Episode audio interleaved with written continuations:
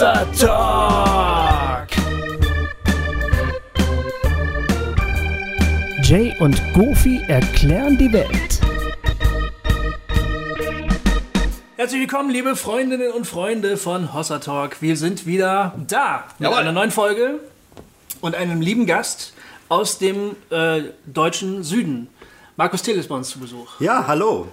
Markus ist ein. Äh, achso, wie gesagt, wir haben keine Ansagen, die wir jetzt gerade machen müssen. Nee. Nee, er kauft unsere T-Shirts. Ah ja, genau, richtig. Wir wollten, wir wollten mal wieder was verkaufen. In unserem Shop Tassen, T-Shirts, Handyhüllen, alles. Mützen, glaub ich Mützen, alles. Äh, Ey, weißt du, was, ich- was wir mal machen müssten? Fiel mir vorhin beim Talk mit Dave ein, weil der hatte so einen schönen Ring, ne? Ja. So einen Hossa-Talk-Ring. So ein Hossa-Ring, so, Das wäre cool, so mit einem Siegel oder so. Ja, genau. So, so. Mal gucken, wo man das machen kann. Aber die, das gibt's leider nicht. Aber alles andere könnt ihr bei uns äh, kaufen, wenn ihr das gerne möchtet, wenn ihr mal wieder neue Klamotten braucht. Genau. Ja, das war die einzige Ansage. Wir grüßen euch ganz herzlich. Wir haben heute einen eher ungewöhnlichen Gast bei uns. Markus ist nämlich, also Markus ist schon Hossa Talk-Hörer. Du hast einige Folgen von uns gehört. Ja.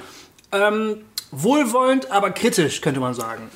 Also Ja. wohlwollend ähm, als auf, auf uns als Person gemünzt, inhaltlich eher kritisch. Inhaltlich eher kritisch, das ist richtig. Also Markus ist, kann man schon sagen, du bist eigentlich schon ein Kritiker von uns. Also die, die, die, wir haben, du hast, äh, ähm, du hast einen Blog, ähm, Aufatmen in der Gegenwart Gottes, A-I-G-G, genau. ja, www.aigg.de, De, ja, ganz genau. Hui, äh, ich ich habe das extra geübt, äh, weil ich irgendwie dachte, ich will es nicht, ver nicht verkacken, ja.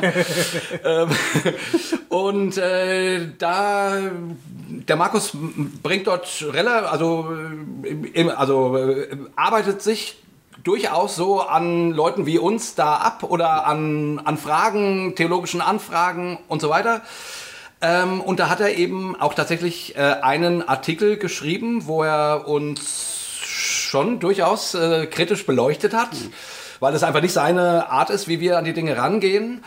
Aber was ich gut fand, eben deswegen habe ich dich auch damals angeschrieben und gesagt, ja Markus, da, dann komm doch mal zu einem Talk hier, äh, war, dass das Ganze war nicht irgendwie also äh, A habe ich Gesprächsbereitschaft darin gesehen, äh, Freundlichkeit und B ähm, hatte ich auch das Gefühl, naja, so ein paar Bälle von uns, die uns bewegen, hast du durchaus aufgenommen und dann versucht, äh, dich zu fragen, was bedeutet das denn für meinen Hintergrund oder für meine Art, Gemeinde zu denken, Bibel zu lesen und so weiter. Also von daher erstmal herzlich willkommen. Ich finde es super, dass du da bist. Ähm, und wir sind ja an sich für Dialog. Manchmal, weil wir manchmal so ein bisschen rumfrotzeln, denkt man das vielleicht nicht, aber eigentlich sind wir das. Ähm, okay, anyway, aber äh, vielleicht, Markus, äh, erzähl uns doch erst noch mal ein bisschen, wer du denn nun eigentlich wirklich bist. Also dein, du bist auch auf bibliopedia.de veröffentlichst du, ne? Ja, aber das ist ja erst eine ganz neue Geschichte. Ist jetzt erst so um die Jahreswende entstanden. Genau. Diese Bloggergemeinschaft biblipedia.de. Ähm, aber seit so etwa drei Jahren mache ich diesen Blog Aufatmen in Gottes Gegenwart, so heißt es genau richtig. Und ähm, länger schon, was dem äh, vorausgeht, ist, dass ich ähm, einen Glaubenskurs entwickelt hat, der so heißt, äh, äh, Aufatmen in Gottes Gegenwart. Und Als Buch ist das, das ist ich habe ein ne? Buch, ja, ist noch nicht entschieden. Gerade prüft wieder ein Verlag, ob er es vielleicht okay. rausbringt. Ähm, aber das ist so eine Art Lebensprojekt von mir. Ich habe äh, da so, so, so zwölf Themen, wo ich sage, ich behaupte, das sind zentrale äh, Themen der Bibel. Ähm, und das ist jetzt nicht so ein Glaubenskurs wie Alpha-Kurs für, für, für Außenstehende, sondern ich sage eher Vertiefungskurs, Leute, die schon lang mit Jesus unterwegs sind, aber das Feuer fehlt, es ist die Leidenschaft verloren gegangen und ähm, zum wieder neu auftanken, neu Feuer fangen, neu wieder zu überlegen, um was geht es eigentlich in, im, im Glauben. Ähm, für solche Leute ist es ein Glaubenskurs. Ich bin ja evangelisch ähm, und in unserer evangelischen Kirche ähm, habe ich den Eindruck, da gibt es haufenweise solche Leute. Und ich nehme mich ja selber auch nicht aus. Ja? Also wer geht nicht durch Phasen, wo man merkt, ähm, es wird müde, es wird zäh, es wird verkopft, es wird kraftlos. Ähm, und ähm, da hilft mir nicht zuletzt selber, sich immer mal wieder auf, auf die äh, Essentials zu konzentrieren und zu gucken, wo, wo, sind die Quellen, die wirklich das ganze Ding lebendig und kraftvoll machen. Darum geht es in diesem Kurs. Ähm, das Aufatmen in Gottes Gegenwart kommt von einem Lied, habe ich mal geschrieben. Ich atme auf in deiner Gegenwart. Das ist entstanden in einer persönlichen Krise wo ich einfach das Gefühl hatte, okay, gerade jetzt begegnet mir Gott. Da merke ich, es ist nicht nur eine Theorie, sondern Gott, der Vater, ist was, was, was mich tragen kann, hm. was mir begegnet in solchen auch schweren Zeiten. Und da ist dieses Lied entstanden, ich, auf, ich atme auf in deiner Gegenwart. Ähm, und ähm, das ist so ein bisschen der Kern von dem Ganzen gewesen. Was Kann, da drin das kennen, das Lied? Ist das ein bisschen bekannter, oder? Äh, ja, in Feiert Jesus 3 ah, kommt ja. es äh, drin. Ich hatte auch mal eine CD produziert, die, die, ist rausgekommen vor einigen Jahren. Ist jetzt nicht der große Kracher auf dem christlichen Markt geworden. Aber von Haus aus ist, bin ich eigentlich Musiker auch, also schreibe Lieder. Ach, und, äh, du wusst ja gar nicht. Ja, ja. ja nicht gewusst. Sogar noch, noch Kollege. Ja, genau, ja. genau. Ähm, genau, meine Frau und ich, sie schreibt auch, ähm, aber ich, ähm, sie macht mehr Texte, ich mache dann ähm, Lieder und ähm, ja, einmalig hat es halt auch zu einer CD gereicht, aber man findet schon einige Sachen von mir in Feiert Jesus. Mhm. Und äh, das, was, da brennt was, auch mein was Herz. Was bist du von Beruf? Ich habe mir mal Biologie studiert ähm, und dann äh, habe ich da auch eine Promotion gemacht. Und dann war ich kurz arbeitslos und dann ist ein Wunder passiert, bin ich ähm, in die Bauplanungsbranche gelangt. Als Biologe? Ja, ja, genau. So wie wenn ein Koch Küchenplanung macht, habe ich angefangen als Biologe Laborplanung zu machen. War ich erst in einer freien Firma, war eine lange Geschichte. Für mich echt ein Wunder, was da passiert ist. Und dann bin ich zum Uniklinikum in Tübingen gewechselt. Da bin ich jetzt in der Verwaltung und äh, bin da fürs Baugeschehen am Uniklinikum zuständig. und du kommst aus Weil im Schönbuch. Ja. Äh, bist du da auch bei den APIs? Nein. Nee. Nein. Ah, okay. Ich, das war immer meine Assoziation, dass Nein. ich irgendwie dachte, du bist da bestimmt in dem Haus am, wie heißt es? Äh, da ist auch dieses, äh, dieses Freizeitheim, ähm, dieses... Schönblick oder was? Nee. Ja, Schönblick, genau. Okay. Ist das da? Ja, genau. äh, ist es nicht da in der Nähe? In der großen Nähe. In der großen Nähe, okay. Dann habe ich jetzt hier. Aber nein, ich bin äh, einfach ganz normal evangelisch. Ich ah, bin okay. Kirchengemeinderat mhm. in meiner evangelischen Kirchengemeinde und äh, ja, wir machen da, meine Frau leitet äh, die Kinderkircharbeit und äh, wir machen, wie gesagt, diesen Glaubenskurs. Wir haben einen Jugendkreis, den wir leiten, einen Hauskreis, äh, weißt jetzt, solche ganz das, normalen Sachen. Das durcheinander geschmissen habe, weil äh, schön Blick und weil im schönen Schön Buch, Buch. Äh, das habe ich irgendwie in meinem Kopf, passiert das manchmal, dass da Dinge sich zusammenmischen, die nicht zusammengehören. Das wird mir ja auch vorgeworfen. äh, theologisch dann, theologisch dann vorgeworfen. aber so kam das gerade. Äh, irgendwie, irgendwie habe ich, hab ich immer gedacht, ah, der ist bestimmt ein API. Ja. Äh, ist aber gar nicht so. Ich komme aus, schon aus dem Pietismus raus. Das ist mir auch eine wichtige Wurzel. Aber als ich 19 äh, war, hatte ich so so äh, hat sich was verändert. Da war ich auf dem Kirchentag in Berlin, da bin ich dieser sogenannten charismatischen Bewegung begegnet. Und es hat mich sehr inspiriert, hat mich, weil ich irgendwie schon gemerkt habe, Mensch, im, im Kopf die Dinge zu haben, das ist das eine, aber da wird es irgendwie lebendig und kraftvoll, hat mich sehr fasziniert. Dann hat mir aber jemand ein Buch geschenkt, wo drin stand, das ist alles von unten, vom ja. Teufel. Ja. ja. Und das habe ich dann ein Jahr total durcheinander geschmissen. Mist, was ist das jetzt? Ist das jetzt was Tolles, was den Glauben befruchtet? Oder ach, mit dem Teufel will ja keiner was zu tun haben. Also nach einem Jahr hatte ich da meine Position gefunden. Auch weil mein Bruder, der war damals noch als Missionar in Afrika unterwegs, den habe ich besucht. Und da habe ich gemerkt, da gibt es diesen Graben nicht, den es damals in unserer religiösen Landschaft noch gab. Ganz stark Polarisierung. Da die Charismatiker, da die Pietisten, ist ja heute nicht mehr so, worüber ich sehr froh bin, hm. persönlich. Ähm, ja. Aber ähm, dort war das schon damals ganz anders. Da haben die selbstverständlich alle zusammengearbeitet und ich habe einfach gemerkt, uh, der Teufel hätte sich schon ein dickes Ei ins Nest gelegt, wenn er die Pfingstbewegung und das alles äh, gestartet hätte, hm. weil doch weltweit unheimlich viele Leute dadurch zum Glauben kommen. Und ähm, insofern insofern ähm, Pietismus ganz wichtige Wurzel für mich, bin ich auch froh drum, möchte ich auch nicht verlieren. Aber diese charismatischen Geschichten, die sind mir dann auch sehr wertvoll geworden. Da kam dann auch das mit dem Lobpreis draus und das ist mir bis heute sehr wertvoll. Mhm. Bist, bist, du Charismatiker oder würdest du dich als solcher gar nicht mehr bezeichnen unbedingt? Ich, oder ein charismatischer evangelischer Christ? Also, oder ein evangelischer Christ mit charismatischen Anleihen? ich tue mich tatsächlich ein bisschen schwer inzwischen mit diesen Schubladen, wobei, ja, also ich bin gerne Pietist bewusst, äh, bewusst. Ähm, bin evangelisch eigentlich auch sehr gerne und bewusst, aber diese charismatische Prägung ist mir auch sehr wertvoll nach mhm. wie vor. Äh, ich habe in allen diesen Schubladen Sachen gefunden, die mir nicht gefallen, muss ich ganz deutlich sagen, mhm. aber ähm, nicht so schwerwiegend, dass ich die jetzt ähm, hinter mir lassen wollte. So, mhm. Ich identifiziere mich mit all diesen äh, äh, Wurzeln nach wie vor sehr gerne und äh, stehe da dazu. Theologisch gesehen, ich habe ein bisschen auch auf deinem Blog natürlich rum, rumgelesen, ähm, habe ich so ein bisschen das Gefühl, du, du möchtest auch ein bisschen Apologetik betreiben. Ja. Ne? Also, also ein Stück weit ähm, aus deiner Perspektive deutlich machen, warum du den christlichen Glauben ähm, als rational nachvollziehbar und gut begründet äh, siehst und warum du sozusagen ähm, beim, also wieso du Genau, und das verargumentieren. Ne? Mhm. Leuten auch Argumente an die, an die Hand geben. Also du, du setzt dich interessanterweise darauf mit ähnlichen Themen auseinander wie wir äh, bei Hossa. Also äh, warum lässt Gott das Leid in der mhm. Welt zu, ähm, ähm, AT und Kriege yeah. und solche Sachen. Kommst aber zum Teil zu völlig, äh, ne, nicht, also doch zu anderen Schlüssen, würde ich sagen. Ne? Ähm, ähm, du hast dann einen anderen Blick drauf, ich sag mal einen mhm. orthodoxeren. Mhm.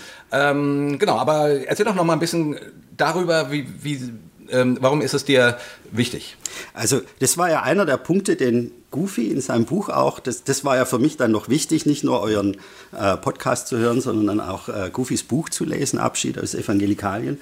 Und da sagt er ja völlig zu Recht, es gibt äh, Fragen, die oft nicht gestellt werden dürfen. Ja? Und ähm, das stimmt, finde ich. Ähm, es ist oft so, dass man sich auf die Kernthemen konzentriert und die schwierigen Fragen, jetzt Glaube und Naturwissenschaft zum Beispiel oder Gewalt im Alten Testament, lieber nicht drüber reden. Mhm. Das lieber ähm, könnte ja irgendwie Zweifel wecken und dann lassen wir es lieber außen vor. Und da bin ich auch der Meinung, das ist kein guter Weg. Wir sollten über alles reden dürfen, über alles nachdenken dürfen. Das ist mir deswegen auch wichtig. Ich bin jemand, ich könnte nicht gegen meinen Intellekt anglauben. Mhm. Ja, ähm, das, zwar ist mein Intellekt nicht die Basis, äh, also ganz ehrlich, ich bin nicht Christ, weil ich jetzt 100 Argumente dafür gefunden habe, sondern diese Erfahrung, Gott zu begegnen, die ist schon ähm, ganz, ganz wichtig für mich, aber ich ich, mir ist auch wichtig und mir macht es einfach Spaß, also mich mit solchen Argumenten auseinanderzusetzen. Und ähm, da, da bin ich gern unterwegs. Also so Argumente, warum ist die Bibel glaubwürdig, warum ist die Auferstehung ganz bestimmt wirklich passiert, warum ist sie auch leiblich passiert? Oder ähm, ja, als Biologe, Glaube und Naturwissenschaft war lange Zeit ein ganz bestimmendes Thema für mich. Und ähm, das macht mir große Freude. Ja, das, jetzt schreibst du in manchen Artikeln, schreibst du eigentlich recht kritisch über das menschliche, nicht über das menschliche Denken, aber ähm, du wirfst uns ja manchmal vor, dass wir die Autorität der Heiligen Schrift verlassen und dann versuchen, auf eigenen Gedankenwegen sozusagen die mhm. Wahrheit zu finden. Ne? Mhm. Und da, da klingt es ähm, oft sehr kritisch. Also du hast ja gerade sehr positiv darüber geredet, dass du, du sagst, ich kann nicht gegen meinen Intellekt anglauben. Mhm. Und auf der anderen Seite sagst du, aber dieses dem Glauben hinterherdenken führt dann oft schon wieder auf äh, falsche Wege. Wie, wie kann man das denn, äh, wie, das, ist, ist, ist das kein Widerspruch?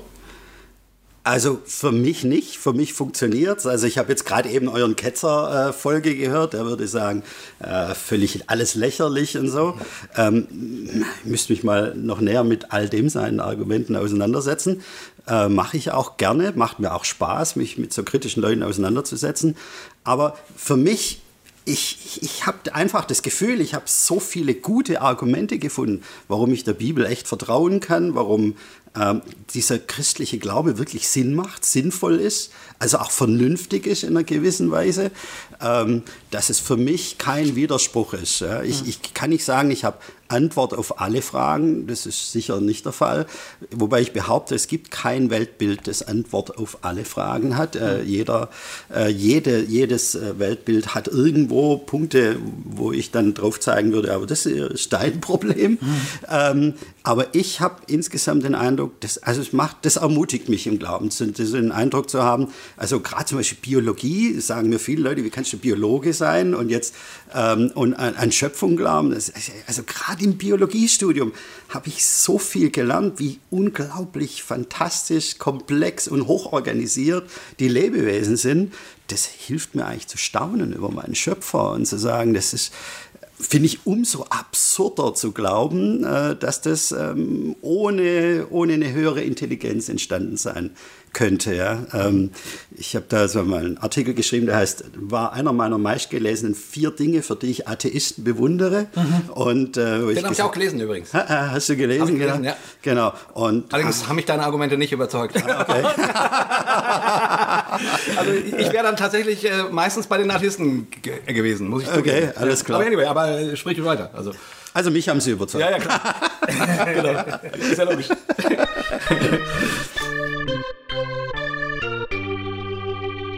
Hossa Talk! Einmal mal ein kurzes Zitat aus dem Artikel, der dich hierher geführt hat. Ähm genau, haben wir die Geschichte schon erzählt. Du hast es, glaube ich, schon an, äh, angedeutet. Ja, ich das kam überhaupt, dass der Markus zu uns gekommen ist? Ja, gut, äh, er hat halt diesen Artikel geschrieben, wo er uns durchaus kritisch reflektiert hat und ähm, dann aber auch, also gut, ich, ich zitiere es nochmal kurz. Gesagt, ja, genau. ähm, man kann nicht anders, als die beiden zu mögen. Jedes ja. Wort ist ehrlich, authentisch, mitten aus dem Leben.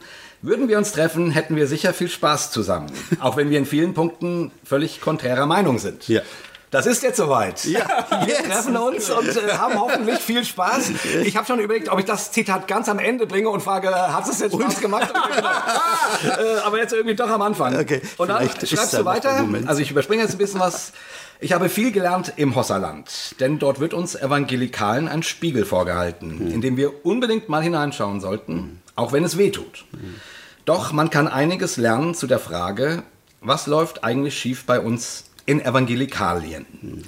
Oder, ja, genau. Ähm, und äh, wie gesagt, solche Sätze, die fand ich einfach sehr freundlich von dir. Ne? Also, man kann, also ich habe auch durchaus schon andere Blog-Einträge gelesen, die uns nicht so freundlich angegangen sind. Ich kann mir auch vorstellen, dass du dafür durchaus nicht nur Sympathie geerntet hast.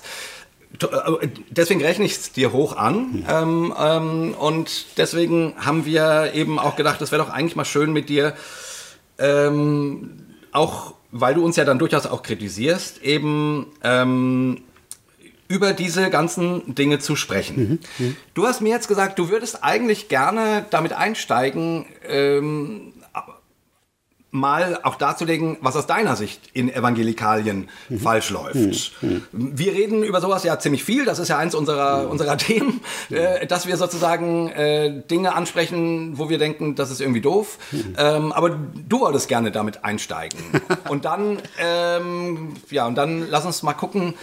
Ähm, ich will natürlich gerne von dir nochmal wissen, was, was wir eigentlich falsch machen. Mhm. Aber dazu kommen wir dann. Kommen wir dann noch, okay.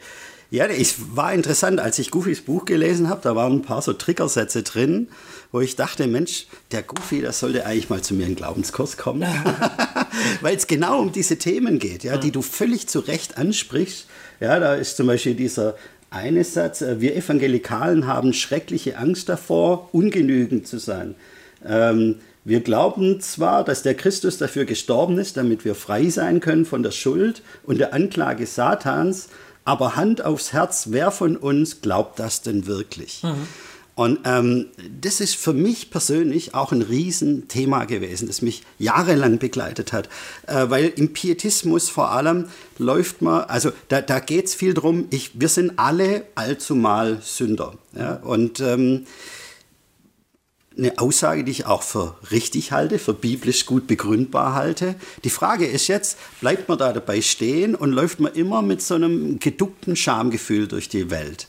Und da da habe ich persönlich lang dran gearbeitet und einer in, in meinem Glaubenskurs geht ein ganzer Abend drum, ähm, dass wir als Christen eigentlich, das Gottesziel für uns ist, ein wirklich reines Herz zu haben. Und zwar nicht verwechseln mit Perfektion, ähm, nicht in dem Sinne, wir sind jetzt komplett geheiligt und am Ende angekommen, überhaupt nicht, sondern in dem Bewusstsein, wir sind alle noch Kinder, Schmierfinken in einem gewissen Sinne, äh, machen einen Haufen Mist und trotzdem dürfen wir in einer, in, in einer Situation sein, wo wir freimütig und unbelastet, ohne Scham vor Gottes Thron, vor Gottes heiligen Thron treten dürfen. Und ähm, der Abend endet dann mit einem Abendmahl, weil ich das ein starkes Zeichen dafür finde. Jemand anders hat meine Schuld getragen. Ja, ich bin ein Sünder, aber er hat es getragen. Er hat gesagt, es ist vollbracht und ich kann frei sein. Und ähm, für mich, wie gesagt, ein jahrelanger Prozess, wo ich noch nicht endgültig durch bin, aber wo ich da hinkommen möchte und wo ich mich von der Bibel ermutigt fühle, wir können mit einem freien Herzen vor Gott stehen und nicht dauernd in so einer Schamhaltung durchs Leben laufen. Hm. Ja. Da stimmen wir 100% zu. Das wäre auch genau äh, einer der Dinge, die wir bei Hossa Talk versuchen, irgendwie deutlich zu machen, dass mhm. Gottes dass Christsein Gottes Kindschaft, Gottes Sohnschaft, mhm. Gottes Tochterschaft bedeutet, mhm. dass man sich vor Gott nicht fürchten muss, mhm. dass Gottes Liebe mhm. äh, immer gilt. Mhm. So, ne? Also ich meine, ja. da, da, sind wir einig. Ja, oder dieses Thema Gnade und Leistung hast du da auch äh, verarbeitet. Mhm. Ähm, da, du, Gott hat uns aus Gnade errettet und du schreibst dann, ich, ähm, aber ähm, du denkst, jetzt beweise gefälligst, dass du es wert gewesen bist. Ja. Das war so dein ja. Ding. Und ich arbeite mir also den Arsch ab, bis mhm. es nicht mehr ging. Und tatsächlich, also auch wir Deutschen und wir Schwaben auch äh, ja. haben das Leistungsdenken sehr äh, verinnerlicht und oft so tief, dass man es gar nicht merkt. Ja, ich bin stark preußisch geprägt. Ah, okay, da gibt es das auch. Okay. Ja, doch, ja. ja. Und, ähm, ist, ist, auch eine deutsche äh, ja, ja. Unart, sage ich jetzt mal. Ja. Kann schon sein. Oder auch natürlich hat auch sein Gutes, weil wir einfach äh, leistungsmäßig äh, relativ gut funktionieren. Ja. Aber Genau. Aber wie ist es vor Gott? Ja? Also ja. ich glaube nicht, dass die Bibel leistungsfeindlich ist, aber ich glaube, in Bezug auf Gott, das mal zu begreifen, es geht echt um Gnade. Hm. Und wir können nichts beitragen. Äh, Im Gegenteil, es geht darum, dass wir lernen müssen zu beten, Herr, gib mir nicht, was ich verdient habe, sondern beschenk mich im Überfluss, mhm. umsonst aus Gnade. Mhm. Auch ein, ein, ein, langer Prozess, auch für mich persönlich, wo wir aber auch viel dran arbeiten in diesem Kurs, da wirklich aus diesem Leistungsding rauszukommen, in ein, in, in ein Begnadigtsein, in einem Ruhen aus dem Begnadigtsein, wo ich wirklich aufatmen kann, weil er alles getan hat und weil ich nichts mehr bringen muss. Ja. Ich kann dir mal äh, beschreiben, wie das zu diesen Sätzen gekommen ist, warum ich das überhaupt geschrieben habe. Ja. Äh, ich, ich erzähle in dem Buch ja auch von meiner früheren Karriere als Evangelist. Und als Evangelist war ich ja eigentlich der Verkünder der frohen Botschaft. Mhm. Du bist aus Gnade gerettet. Äh, ähm, Gott liebt dich und nimmt dich an, wie du bist. Ähm, und das war ja sozusagen der Kern meiner Botschaft. Nur das Verrückte war, dass ich das zwar allen Leuten gesagt habe, aber selber das nicht gelebt habe. Mhm. Und das hatte ja Gründe, warum ich das nicht gelebt habe. Mhm. Weil ich nämlich ähm, in einem Umfeld gelebt habe, das war für sich auf die Fahne geschrieben hat, dass das die Botschaft ist, für die wir alle stehen. Aber die, die, der Subtext dieser Gemeinschaft mhm. war ein völlig anderer. Mhm. Nämlich, gib Gas, gib Gas, gib Gas. Ne? Die Lausanne Bewegung sagt zum Beispiel, ähm, ähm, Christus kommt wieder, wenn das Wort Gottes in allen Ländern verkündet worden ist. Also setzen wir alles daran, das Wort Gottes in allen Ländern zu verkünden. Mhm. Und das, was dann nicht gesagt wird, und beschleunigen also die Wiederkunft Christi. Und das heißt, jetzt wird wieder in die Hände gespuckt, wir steigern das Bruttosozialprodukt, weißt du? Das ist die Botschaft. Okay. Und, und ähm, und das finde ich so verrückt. Also deshalb habe ich, das, hab ich das geschrieben. Ich habe mich wirklich äh, vollkommen in meinem Beruf aufgeopfert, mhm. habe da alles reingesteckt. Ähm, meine Gesundheit, meine Psyche haben gelitten, meine Familie hat gelitten. Mhm. Und dann habe ich irgendwann den Stecker gezogen, mhm. bin ausgestiegen, weil ich gemerkt habe, äh, weil ich erstens gemerkt habe, ich verliere mich selbst. Mhm. Ähm, und weil ich auch, ich habe ja auch eine charismatischen, einen charismatischen Zug in meiner Frömmigkeit, mhm. weil ich den Eindruck hatte, Gott sagt zu mir, geh da raus. Mhm. Und dann ist nämlich Folgendes passiert. Dann war ich, ähm, dann hatte ich nicht mehr so eine öffentliche Rolle als Christ, mhm. äh, sondern hatte eine ganz kleine Rolle im Haushalt. Ich habe ne, den Haushalt gemacht, mich um meine Familie gekümmert. Und was mich auf Schritt und Tritt begleitet hat, war ein schlechtes Gewissen. Ehrlich? Okay. Auf Schritt und Tritt, weil ich mhm. immer gedacht habe, du machst zu wenig, du machst zu wenig, du machst zu wenig. Und das Evangelium, was ich selber gepredigt hatte, hat in dem Moment zu mir gesagt, nein, Goofy, du bist aus Gnade errettet. Gott liebt dich, tu, was dir Gott vor die Hände legt. Ne? Aber mein Über-Ich, mein evangelikales Über-Ich hat gesagt, du machst zu wenig. Guck dir deine Freunde an, was die machen. Die beten für Leute, die predigen, die fahren nach Malaysia, die fahren sonst wohin. Ne? Die, die, die berichten, die, die, die machen neue Werke, die errichten neue Institutionen, die machen Bibelübersetzungen. Die machen wirklich. Aber du packst nur die Spülmaschine aus. Und ähm, wenn, wenn wir jetzt hier sitzen und sagen, aber wir wissen doch, dass Jesus uns angenommen hat, dass er für uns gestorben ist, dass Jesus alles vollbracht hat, ne? Das unterschreiben wir ja alles völlig. Das ist aber überhaupt gar nicht das Problem. Das Problem ist nicht die gepredigte Theologie, das Problem ist die gelebte Theologie. Und, und, und was du, wie, du, wie sich dann für dich anfühlt, ja, dass du Mhm. äh, den Eindruck hast, am Schluss wirst eben äh, in dieser Community doch danach bewertet, äh, was du da für einen Output hast. Ja, natürlich, es geht völlig nach menschlichen Maßstäben. Also es unterscheidet sich gar nicht so sehr von einem Betrieb XY, oder? Da wird ja der, der Mitarbeiter des Monats auch gekürt. Ähm, das, also natürlich ist das ein bisschen subtiler, Ja. aber trotzdem, weißt du, ich war früher bei einem Missionswerk angestellt ähm, und wir hatten einmal im Monat Teamessen. Äh, Quatsch, einmal, einmal in der Woche Teamessen. Wir saßen also an einem Wochentag gemeinsam zusammen, wir haben gegessen und dann wurden Gebetsanliegen ausgetauscht. Das war eigentlich eine schöne Sache. Und dann haben, hat der eine Mitarbeiter gesagt, ja, ich arbeite gerade viel im, in unserem Haus, ich muss sehr viel Renovierungsarbeiten machen. Ähm, und ähm, dann hat die andere Mitarbeiterin gesagt, meine Mutter liegt gerade im Krankenhaus, sie ist schwer pflegebedürftig, wir wissen gerade gar nicht, wie wir es machen sollen. Dann hat die Praktikantin gesagt, oh, ich musste heute Klos putzen und morgen mache ich den Flur. Und dann kam so ein junger Evangelist wie ich und ich habe gesagt, letzte Woche war ich in Stuttgart, dann war ich in Tübingen, dann war ich in Itzehoe, dann war ich in äh, Mecklenburg, das war so eine Information, das war ganz toll, da haben sich 17, 18, 20 Leute bekehrt. Und dann werden da die Termine untergespult und alle sagen, wow. Ne? Und dann kam der Missionsleiter und der hat, also, der hat, der konnte seinen ganzen Kalender gar nicht vorlesen, weil der viel zu lang war. Ne? Und dann waren die Hierarchien auch wieder klar festgeklopft. Also das heißt, da- das, das ist die Problematik, von der ich schreibe. Das, ist das, das eine ist das, was wir glauben, das andere ist das, was wir dann halt leben. Klar, das ist immer das Problem.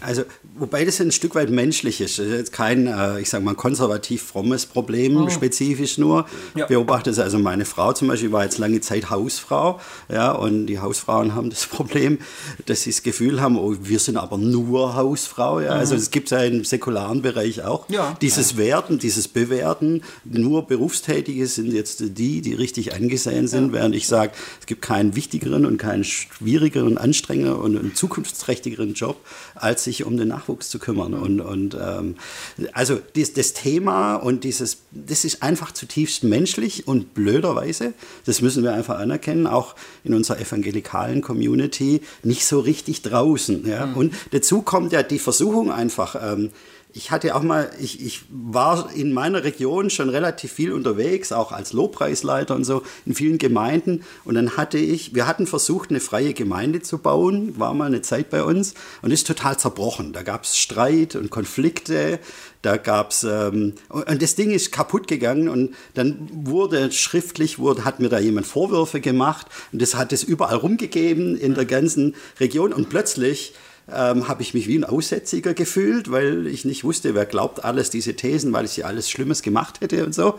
Und dann war ich plötzlich draußen. Keiner wollte mehr, dass ich da predige oder Lobpreis leite oder so. Und dann, dann merkt man, wie sehr doch der Wunsch nach ähm, äh, Selbstwertgefühl aufbauen, wie sehr das eine Rolle spielt dabei, dass ich halt vorne stehen möchte. Ja. Ich denke, ähm, ihr kennt das, niemand vor, von uns ist da davor gefeit. Ja. Und äh, gerade wenn es dann zusammenbricht, dann, dann kommt es so richtig raus. Und, ähm, ähm, und da denke ich halt, das ist wirklich ein Problem. Das, das gibt es, glaube ich, äh, auch in der frommen Szene einfach mehr, als wir das selber wahrhaben wollen. Und es ist aber echt ein Problem. Also ich äh, sage, wann immer sich ähm, dieses, ähm, dieser Wunsch, Gott zu dienen oder am Reich Gottes zu bauen, verknüpft mit einer schwachen Identität, die dann selbst anfängt, Selbstwert daraus zu ziehen, dann geht immer irgendwie eine Unglücksgeschichte los. Weil wenn dann diese Position bedroht wird, dann geht es Manipulieren los, mhm. Mhm. dann geht es los, dass man andere als Konkurrenten sieht und immer, also ich habe das ja auch erlebt. Ja, das gibt es ja wirklich auch, auch in, in frommen Kreisen, dieses äh, Missbrauchsding, ähm, Manipulation, ähm, Machtgefüge. Äh, ich habe dir geschrieben gehabt, ich habe das sowohl als Opfer als auch ein Stück weit als Täter kennengelernt, als wir da ähm, äh, versucht haben, eine eigene Gemeinde aufzubauen. Da muss ich sagen, sehe ich mich selber, wie wir damals agiert haben, sehr kritisch, weil wir haben sehr stark eine bestimmte Theologie, also eine sehr eng eingegrenzte Theologie vertreten und wir haben vor allem auch gesagt, wer bei uns ist, der muss ganz bei uns sein. Hm. Und ähm, dann haben wir angefangen, Leuten, die nicht so ganz auf Linie waren, persönlich ins Leben reinzureden oder in der Gruppe angefangen zu reden drüber. Der hat ja nicht, der ist da schief unterwegs. Und im Nachhinein schäme ich mich da wirklich dafür. Also du, das ist, sage ich, äh, das ist meine Geschichte in der charismatischen Szene früher. Ja. Also äh, ich, das war genau so. so äh, hm. äh, eines Tages saß ich in dieser Welt, die mhm. gesagt haben, oh ja, der braucht noch einen Durchbruch. Lass uns mal beten, dass mhm. der mhm. wirklich äh, äh, vom Heiligen Geist erfüllt wird und, und durchbricht. Äh, irgend so ein armer Tropf, der am Rand saß und kritische Fragen gestellt hat. Und irgendwann habe ich selber die kritischen Fragen gestellt und dann saß ich am Rand und die anderen haben mit mir Seelsorgegespräche geführt. Und, äh, und, ich, und ich spürte, wie sich das anfühlt, wenn man von der äh, Ich bin drinne Seite auf die Ich bin draußen Seite rutscht. Und das ist richtig scheiße. Ich bin ja selber auch Täter gewesen. Ich bin ja, ja auch gar nicht nur das Opfer, mhm. sondern ich habe ja selber auch mir diese Guru-Popstar-Rolle gerne gefallen lassen. Mhm. Ich war ja eigentlich ein ähm, Systemgewinner. Mhm. Ähm, ich schreibe in dem Buch ja, dass äh, auch gemein ein System ist, das Gewinner und Verlierer kennt. Mhm. Ich war definitiv ein Gewinner. Und ich habe natürlich auch dann immer Ausschau gehalten als jüngerer Nachwuchsmann nach noch jüngeren Nachwuchsleuten. Und dann habe ich gesagt, hey, ich glaube, du kannst predigen und hey, ich glaube, du kannst das und so. Da ging es eigentlich nur nach Fähigkeiten. Es ging gar nicht nach Personen mhm. oder so. Ne? Mhm. Auch nicht nach persönlicher Integrität oder wie weit ist der Mensch, will mhm. der das überhaupt? Ne? Mhm. Sondern ich habe im Prinzip das System perpetuiert, wenn man so mhm. will. Mhm. Ähm, und von daher kann ich auch jetzt nicht vom hohen Ross runter predigen, sondern mhm. ich muss wirklich, genau wie du auch mhm. sagst, ich habe das als Opfer kennengelernt und ich habe es als Täter kennengelernt. Mhm. Ja. Mhm. Da sitzen wir alle im selben Boot. Ja, also ist das schon mal gut. Ja. Ist das schon mal gut? ist das schon mal gut? Markus, was, was stört dich an uns? Kommen wir doch mal darauf, weil äh, über die, dass wir in der evangelikalen hm. Szenerie Schwierigkeiten sehen, hm. da sind wir uns wahrscheinlich hm. relativ schnell einig. Also auch die Punkte, die du in deinem Artikel angeführt hast, die kann hm. ich eigentlich alle unterschreiben. Hm. So, oder du hast sie ja sozusagen auch ein Stück weit von uns ja. als Ball aufgenommen. Ja. Aber äh, lass uns ruhig mal drüber reden. Was, äh, was findest du an Hossertalk schwierig? Ähm, also ich würde gerne anfangen damit, dass ich sage, ich, ich bin ja evangelisch. Ja? Ähm, ja. Ich habe das Gefühl, ihr habt öfters, oder ich frage jetzt, habt ihr eher die freikirchliche Szene im Blick, wenn ihr auch schildert, ähm, da ist es eng, da ist es, also dieses Evangelikalien, da ist es druckig, so, so, so hm. eher gesetzlich. Habt ihr da eher die freikirchliche Szene im Blick, oder? Ja, eigentlich schon. Weil ich habe öfters schon, mal ja. gedacht, ähm, es ging mir bei diesem äh, Talk äh, über radikale Reformation so, da habt ihr gesagt, ja, damals ähm, Unterdrückungssystem, die Täufer wurden ausgegrenzt und verfolgt und dann muss ich im Schluss etwas lachen, weil ihr habt dann gesagt, und das gibt es heute immer noch in der freikirchlichen Szene. Mhm. Und ich habe gedacht, gut, ich bin aber Landeskirchler. Ich leide eigentlich eher gerade umgekehrt, mhm. ähm, weil da ist ja heute nicht mehr so, dass die Konservativen die Liberalen ähm, unterdrücken und rausschmeißen, sondern ist ja, ich, ich, bin ja heute eher der Ketzer, ja? Mhm. ähm, weil ich äh, sage, nein, wir halten diese, diese ähm, reformatorische Theologie können wir noch gleich noch näher definieren, das Sola Scriptura. Also wir halten das hoch und wir wollen ähm, mindestens Räume haben in der evangelischen Kirche, wo wir sagen, hier gibt es Gemeinschaften und Gruppen, wo wir uns einig sind, ähm, dass wir sagen, äh, das vierfache, äh, die, die vier Solis von, mhm. von Luther, die wollen wir gern hochhalten, an denen wollen wir festhalten Und ähm, ist ja aber gar nicht mehr so einfach, weil in den Fakultäten, äh, in der Universität, da wird man höchstens noch belächelt, habe ich den Eindruck. Gibt es kaum Leute, die das so tun. Ähm, und äh, in den Leitungsgremien auch nicht. Also da, da habe ich das Gefühl, kommen wir Konservativen nicht mehr wirklich vor. Und, ähm, Aber die vier Solis werden da doch durchaus hochgehalten. Ja. Anders interpretiert, als ja. du es gerne hättest. Danke, ne? danke. Ähm, ähm, aber also ich habe jetzt im letzten Jahr, äh, haben alle, alle Landeskirchen ständig über die vier Soli ja. ge gesprochen. Ich verstehe wohl, äh, du hättest halt gerne eine bestimmte Interpretation davon. Ne? Ich, ich will nur darauf hinweisen, dass es ja jetzt nicht so ist, dass diese Soli da nicht vorkommen, sondern halt in einer Auslegung, die, die dir nicht gefällt. Ja, also manchmal finde ich es äh, fast abenteuerlich, wie man versucht, an den Begriffen festzuhalten, um nicht offiziell brechen zu müssen damit, aber inhaltlich, also gerade was jetzt die Rheinische Kirche beschlossen hat, äh, Muslime wollen wir nur noch Dialog, aber nicht in Konversionsabsicht. Da muss ich sagen, wenn das so ist, ja, ähm, dass, dass wir jetzt anfangen zu sagen, in allen Religionen kann man Jesus treffen, selbst wenn der Name Jesus nie fällt, dann hat es für mich nichts mehr mehr mit Solus Christus zu tun. Ich kenne die Konstruktion, wie man dann sagt, Christus, auch unabhängig vom Namen, kann irgendwie in dieser äh, in einer bestimmten Gesinnung auch in anderen Religionen angetroffen werden. Aber das ist meiner Meinung nach, hat es zumindest nichts mehr mit dem zu tun, wie es jetzt äh, vom Neuen Testament her, was die ersten Christen mhm. gemacht haben, ähm, wie die das gemeint hatten. Und so, ich bin da kein Superexperte, ich bin ja kein studierter Theologe, aber alles, was ich weiß, wie auch Martin Luther das gesehen hat, hat es damit nicht mehr viel zu tun. Ja? Es sind vielleicht noch gleiche Begriffe, aber der Inhalt scheint mir tief verändert zu sein. Und ähm, ja, und, aber gerade die Rheinische Kirche hat mit nur sieben, 200 für und sieben Gegenstimmen. Das heißt, da würde ich sagen, da ist das Leitungsgremium inzwischen sehr weit weg von dem, wie ich den Glauben also wenn ich der den Väter Beschluss sehen würde. Wenn ich den Beschluss da richtig in Erinnerung habe, müsste ich dir entgegenhalten, dass das ein kleiner Passus ist mhm. und der Rest spricht sich durchaus für Gespräche mit Muslimen, für Glaubensbekenntnis und, äh, und Glaubensbekennen mhm. aus und so weiter.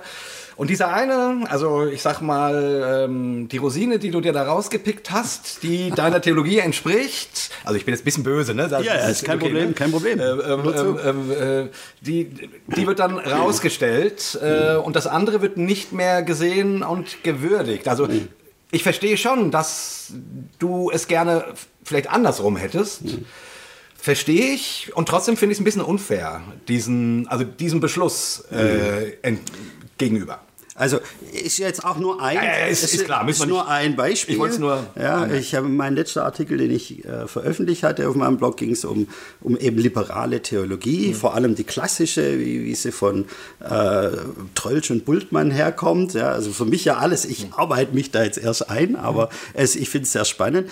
Und Wobei ich gerade dann bei Worthaus den Eindruck habe, dass sich dieses Denken nach wie vor weiter durchzieht, ähm, wo, wo, halt schon Kernpunkte, aus meiner Sicht wirklich Kernpunkte des Glaubens uminterpretiert werden. Und für mich wirklich das Evangelium dann entkernt wird. Ja. Ähm, ich habe eigentlich ein großes Aber gegen solche, es gibt ja solche, ich sage Irrlehrenjäger dazu, ja, die sich ihre Identität daraus definieren, überall was Falsches zu sehen. Mhm. Die mag ich auch nicht. Ja, und die gibt es tatsächlich auch in der Szene.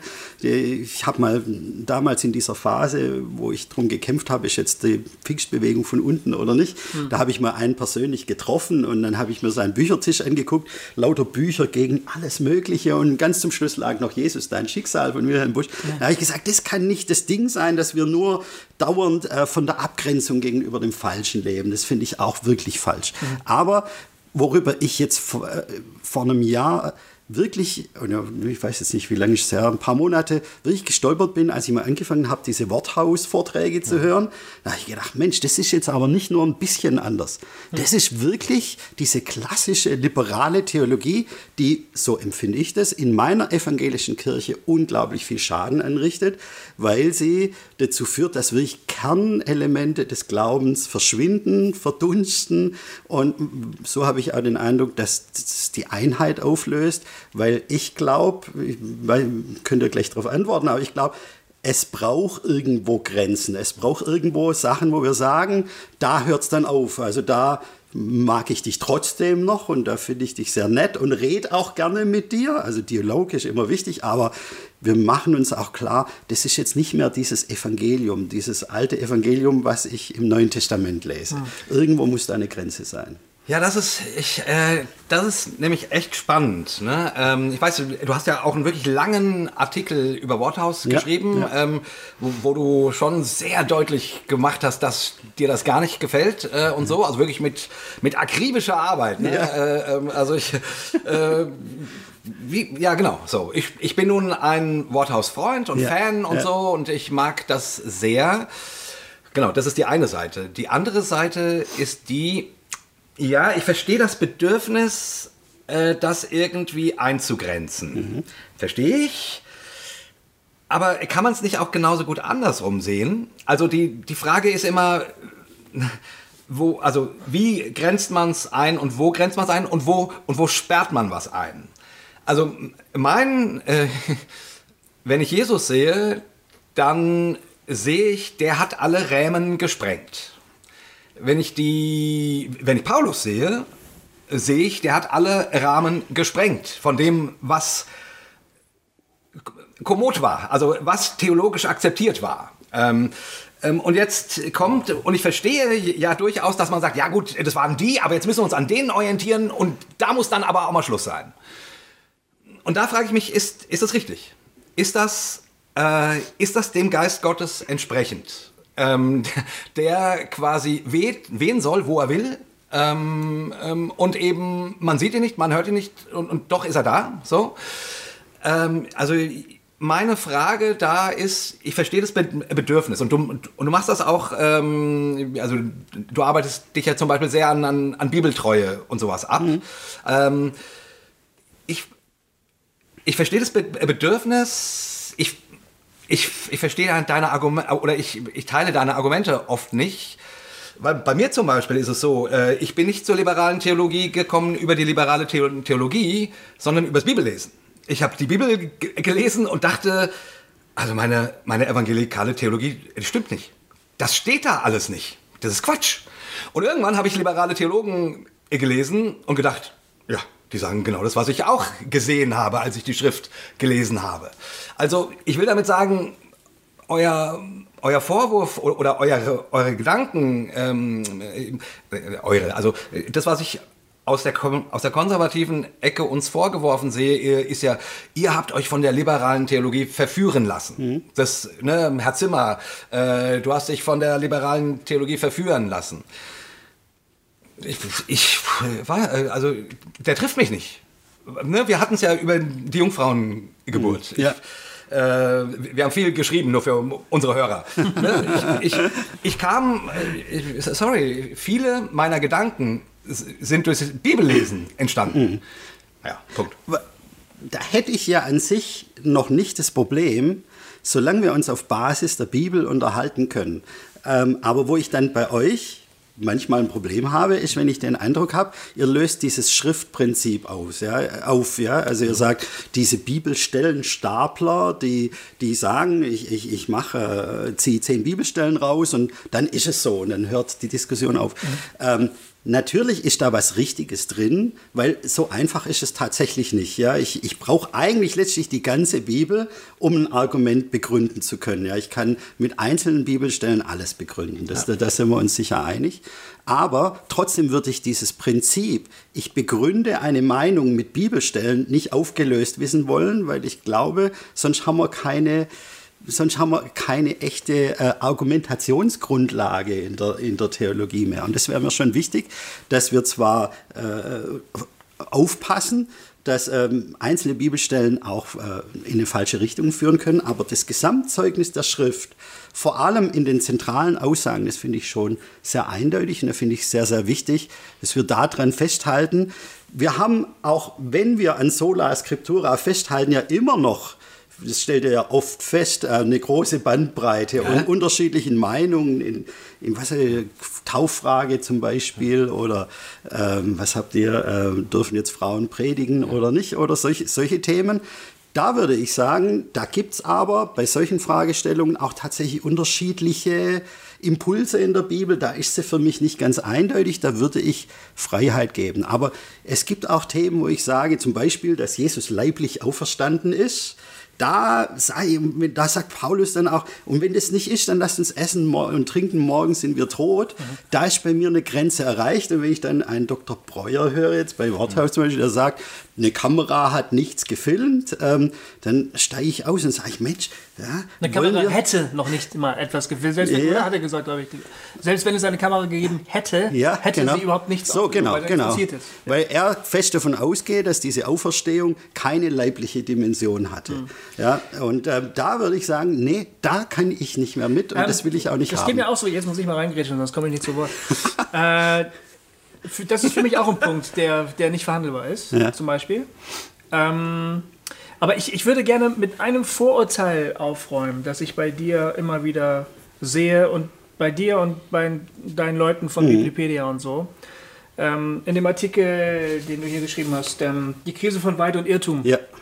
Da formulierst du den nochmal sehr scharf.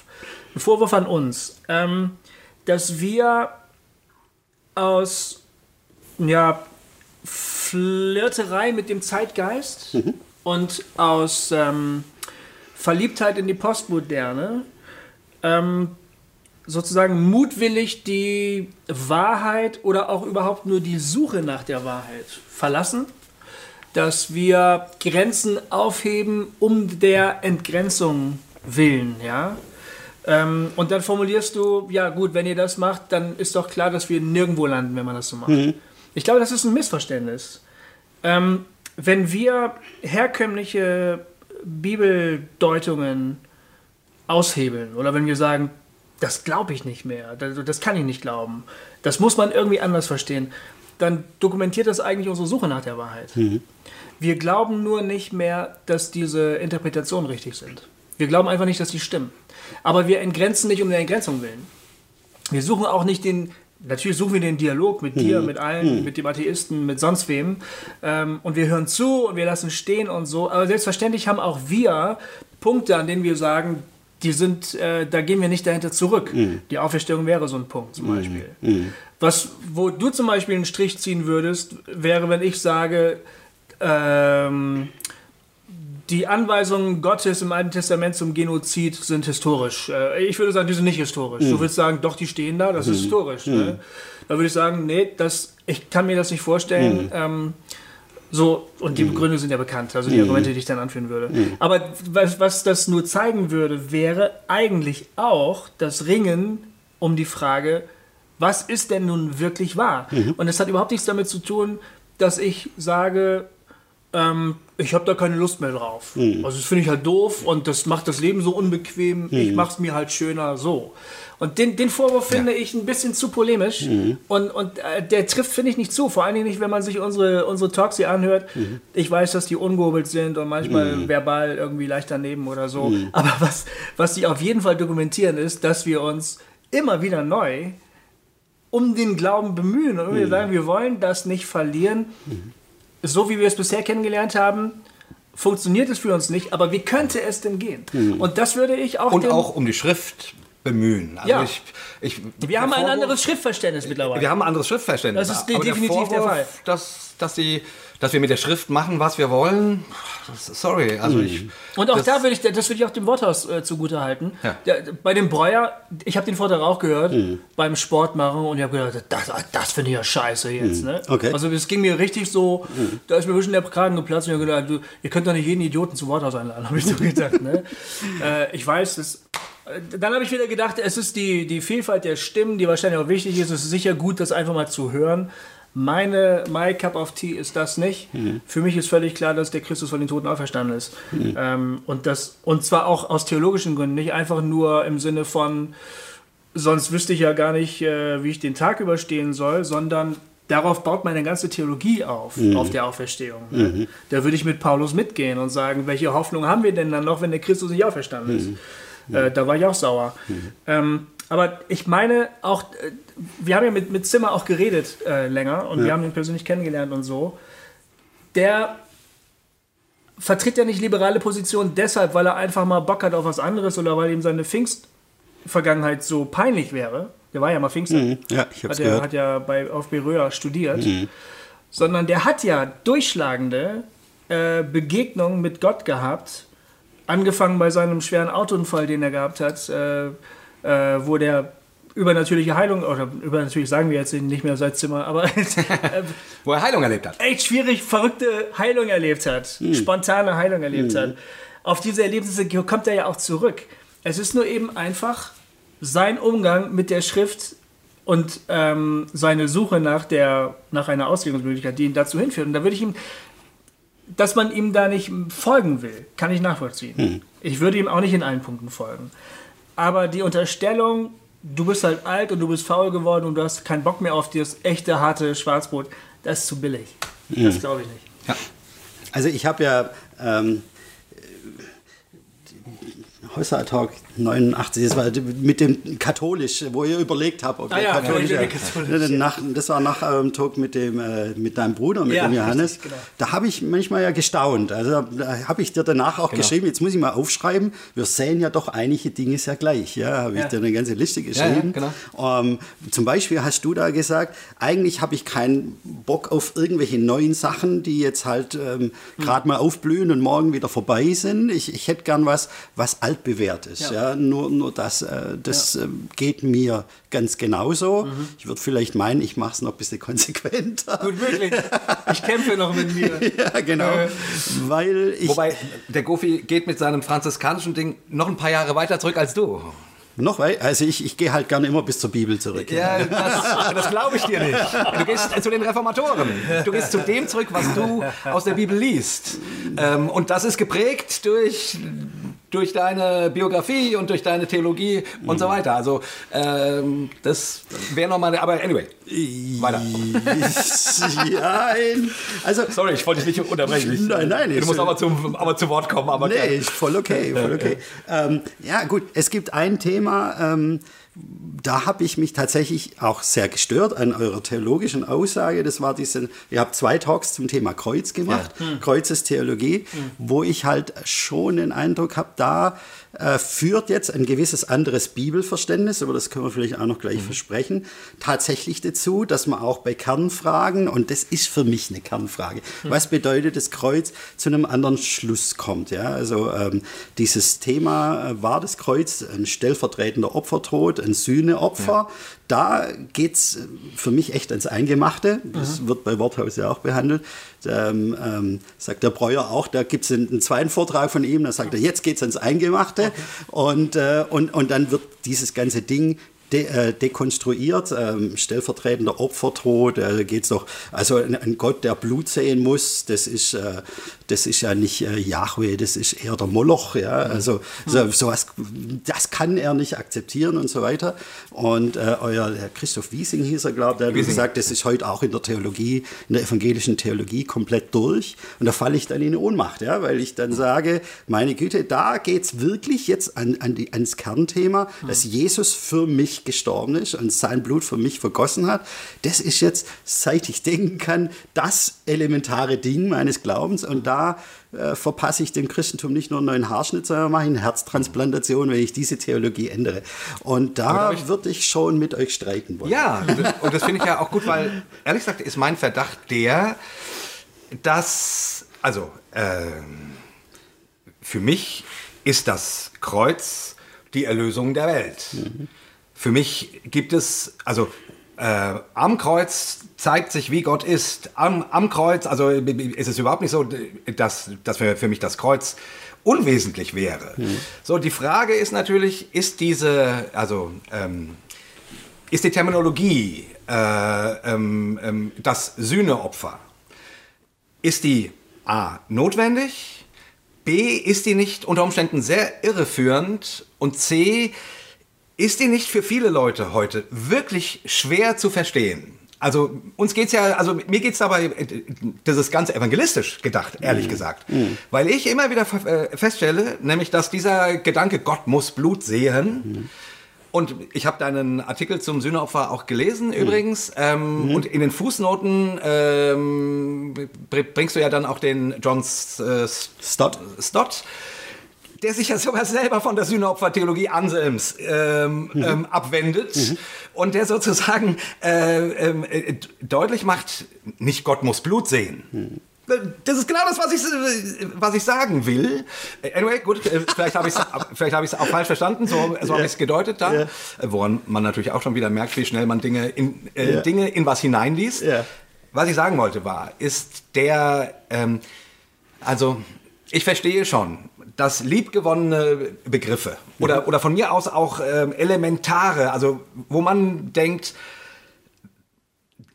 dieses Wort muss im Glauben vorkommen, sonst ist es mhm. nicht mehr der Glaube. Mhm. So, dass das eine Mühe macht, wenn dann jemand sagt, ich sehe das anders. Mhm.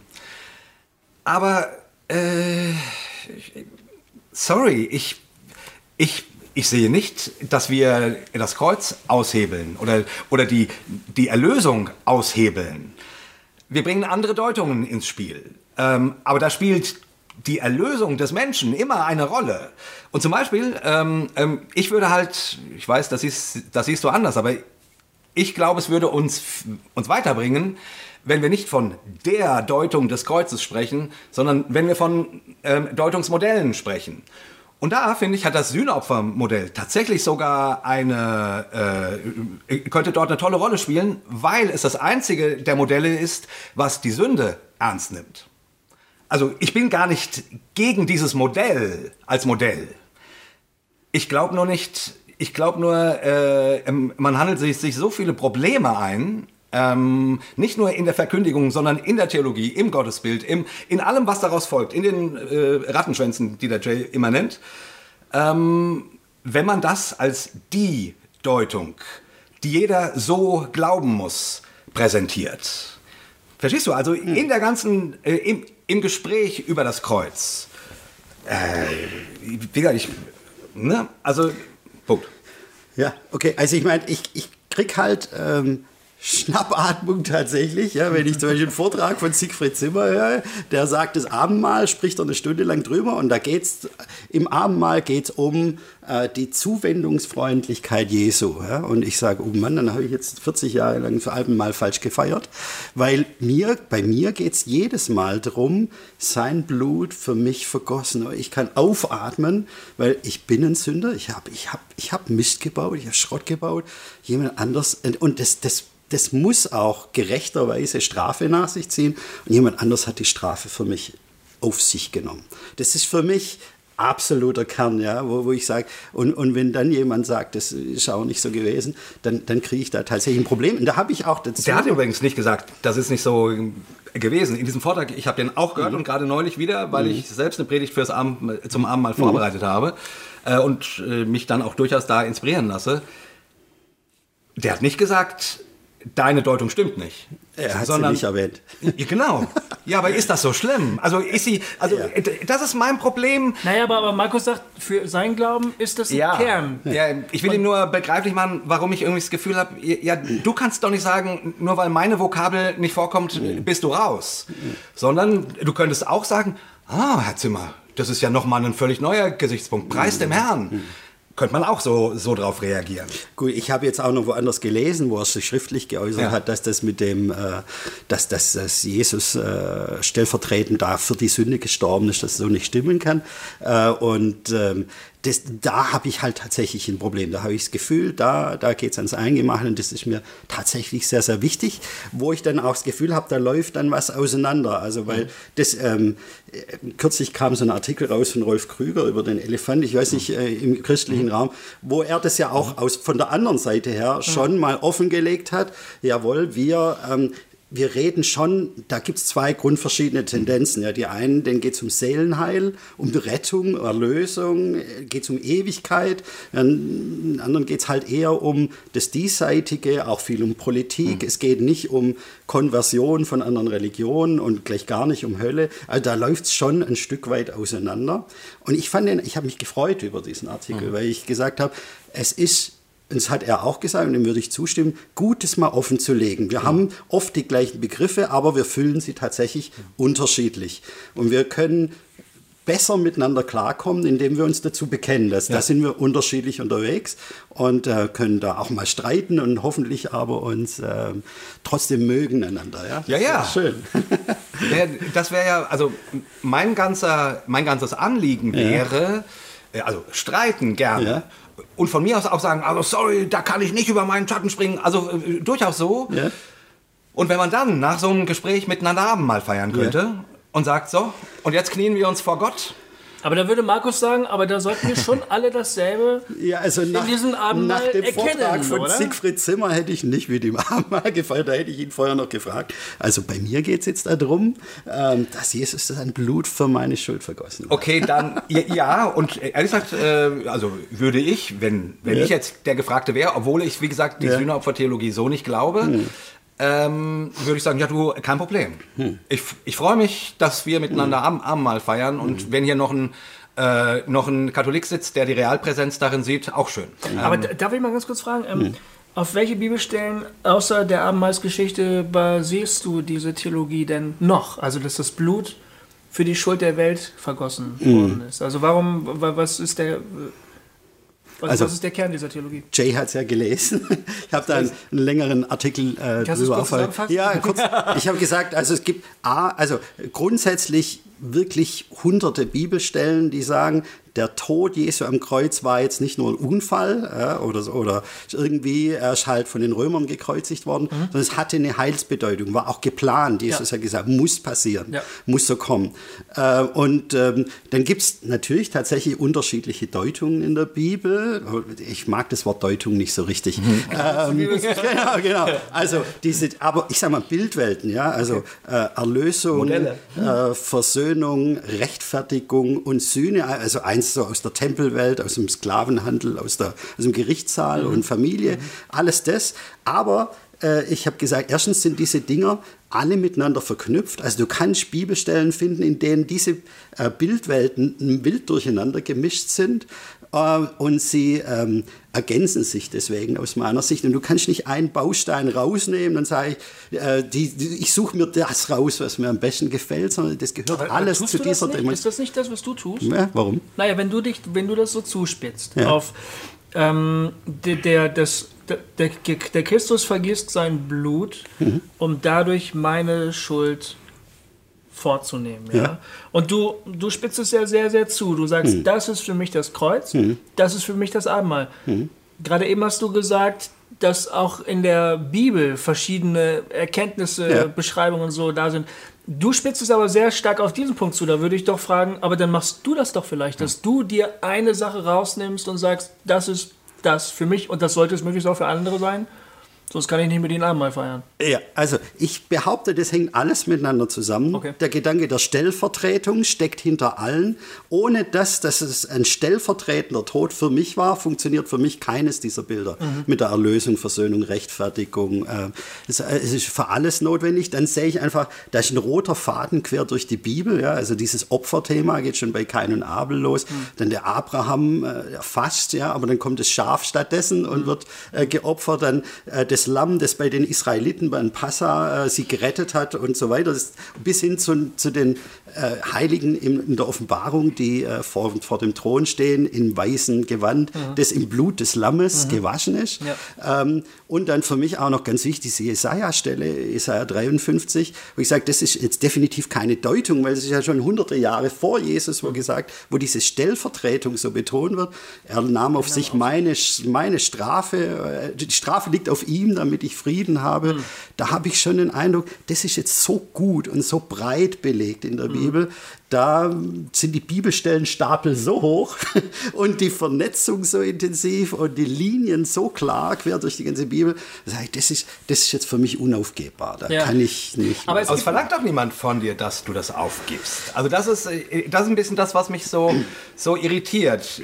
Alles, wofür wir, hm, ich sag mal, eintreten, hm. ist, dass man also jetzt, wenn wir bei der Frage nach dem Kreuz sind, es dass es erlaubt mhm. ist, es auch von anderen Seiten mhm. anzugucken und dass erlaubt ist, darüber nachzudenken, ob manche Formulierungen ähm, heutzutage nicht wesentlich mehr Schwierigkeiten machen, als dass sie helfen. Mhm. Ähm, und, also, und zwar nicht nur, weil es äh, dem Zeitgeist nicht entspricht, sondern auch, weil immanent in diesen Bildern ähm, ähm, Problematiken ähm, äh, Ja, in, in den Glauben kommen. Das sieht aber Markus anders. Also, Ja, das ist klar. Ich versuche ja nur, äh, das ist klar, dass Okay. das anders sieht. Ich versuche ja nur deutlich zu machen, wofür Leute wie wir äh, eintreten. Ähm, wie gesagt, ich, ich, ich würde überhaupt niemals auf den Gedanken kommen, ähm, äh, jetzt irgendwie, keine Ahnung, durch, die, durch den Pietismus zu fahren und den Leuten zu sagen, äh,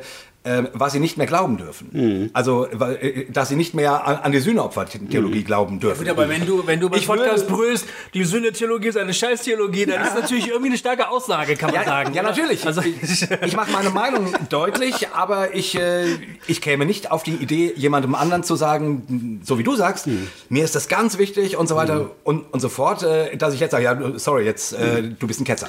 Deswegen würde ich ja auch sagen, lass uns, ähm, so wie es auch der Rolf Krüger ein Stück weit, ja, obwohl, nee, er hat es noch ein bisschen anders gesehen. Ich komme mal von ihm weg, ich komme eher von mir her. Ähm, ich finde es völlig in Ordnung, dass es Gemeinden geben darf, die sagen, wir machen da ähm, unsere Arbeit ein Stück weit auf einem liberaleren hermeneutischen Verständnis. Und dass es andere geben darf, die, die eher so meine konservative Schiene fahren. Mein Problem in der evangelischen Kirche ist jetzt halt, dass ich den Eindruck habe, alle unsere zukünftigen Gemeindeleiter werden ausgebildet auf Basis von so einer liberalen Theologie. Und die Pfarrer haben in der evangelischen Kirche natürlich schon eine große Machtposition.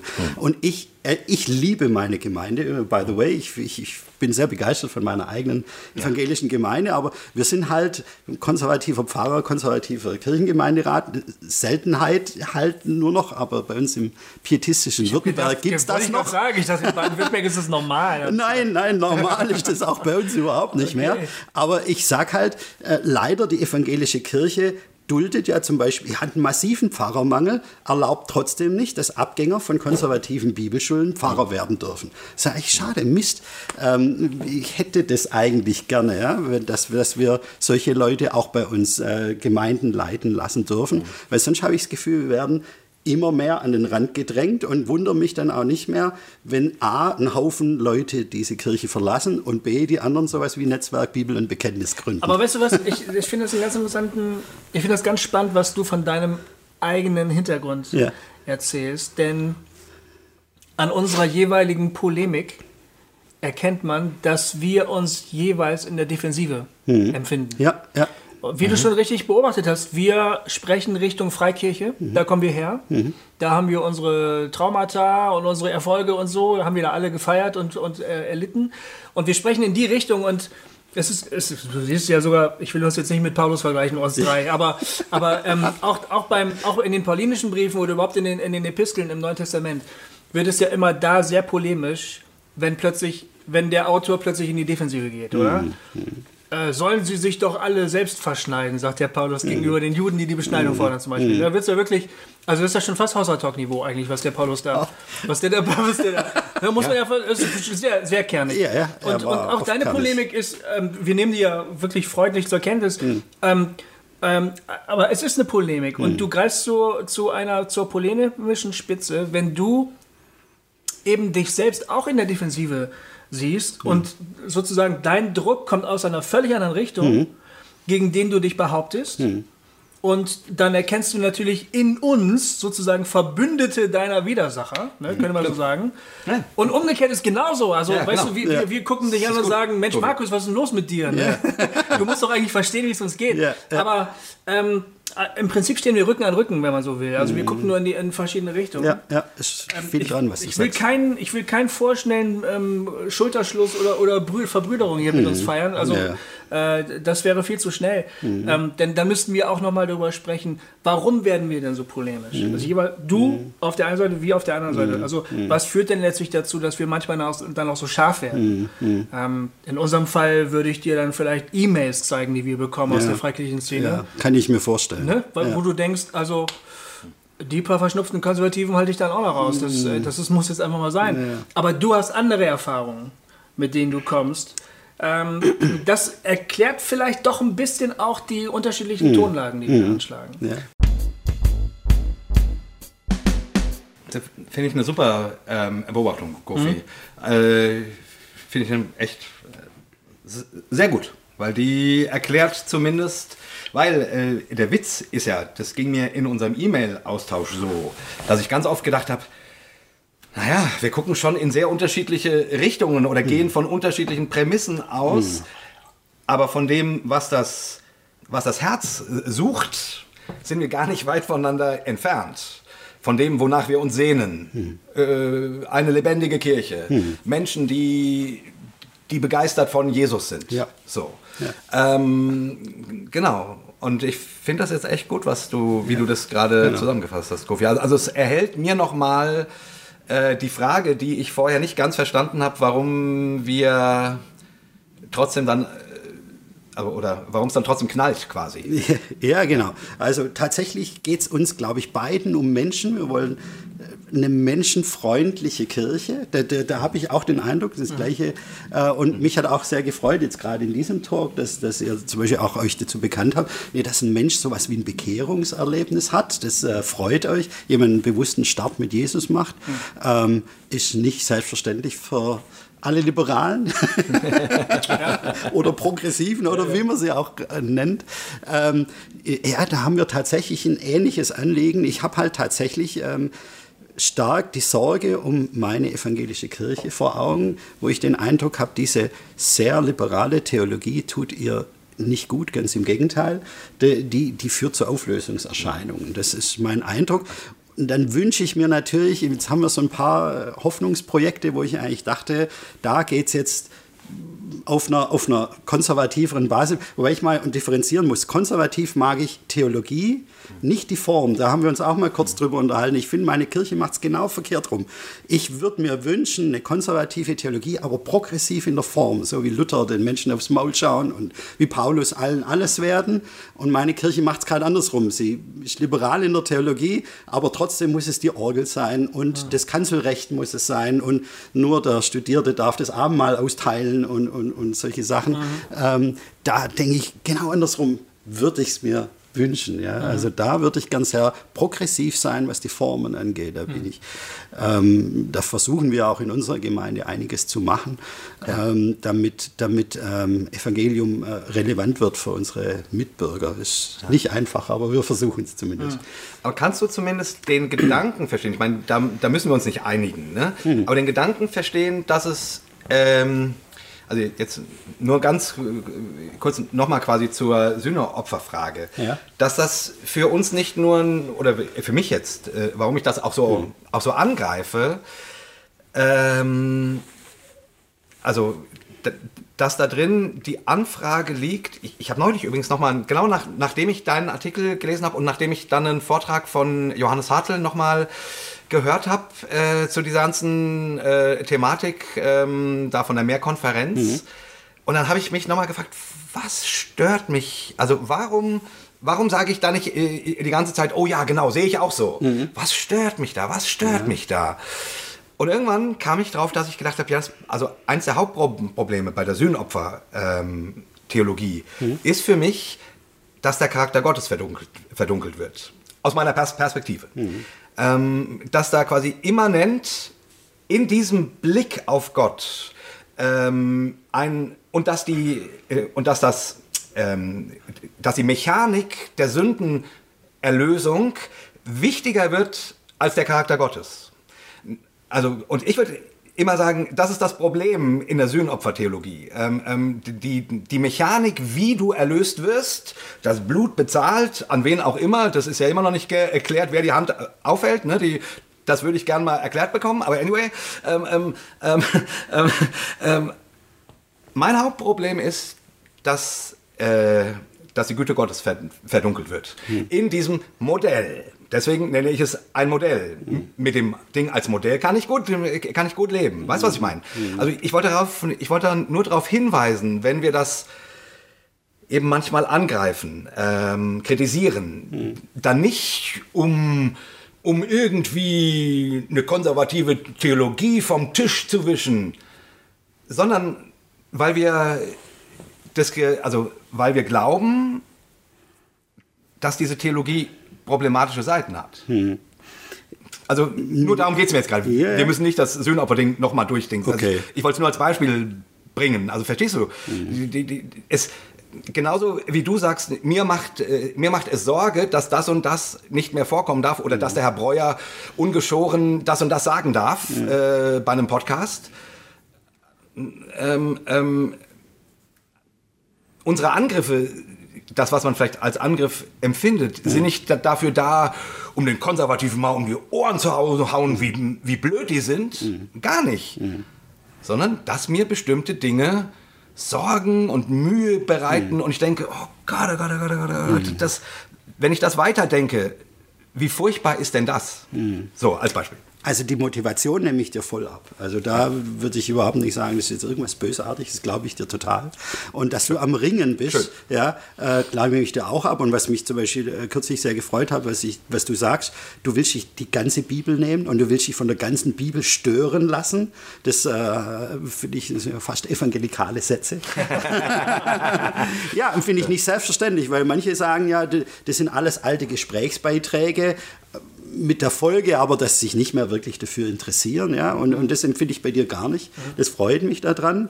Ich würde halt trotzdem dabei stehen bleiben wollen und sagen, es ist für mich nicht nur sich widersprechende Gesprächsbeiträge, sondern für mich ist es tatsächlich Wort Gottes, ja, also es ist tatsächlich ähm, Das heißt, die Kohärenz ist hier auch wichtig.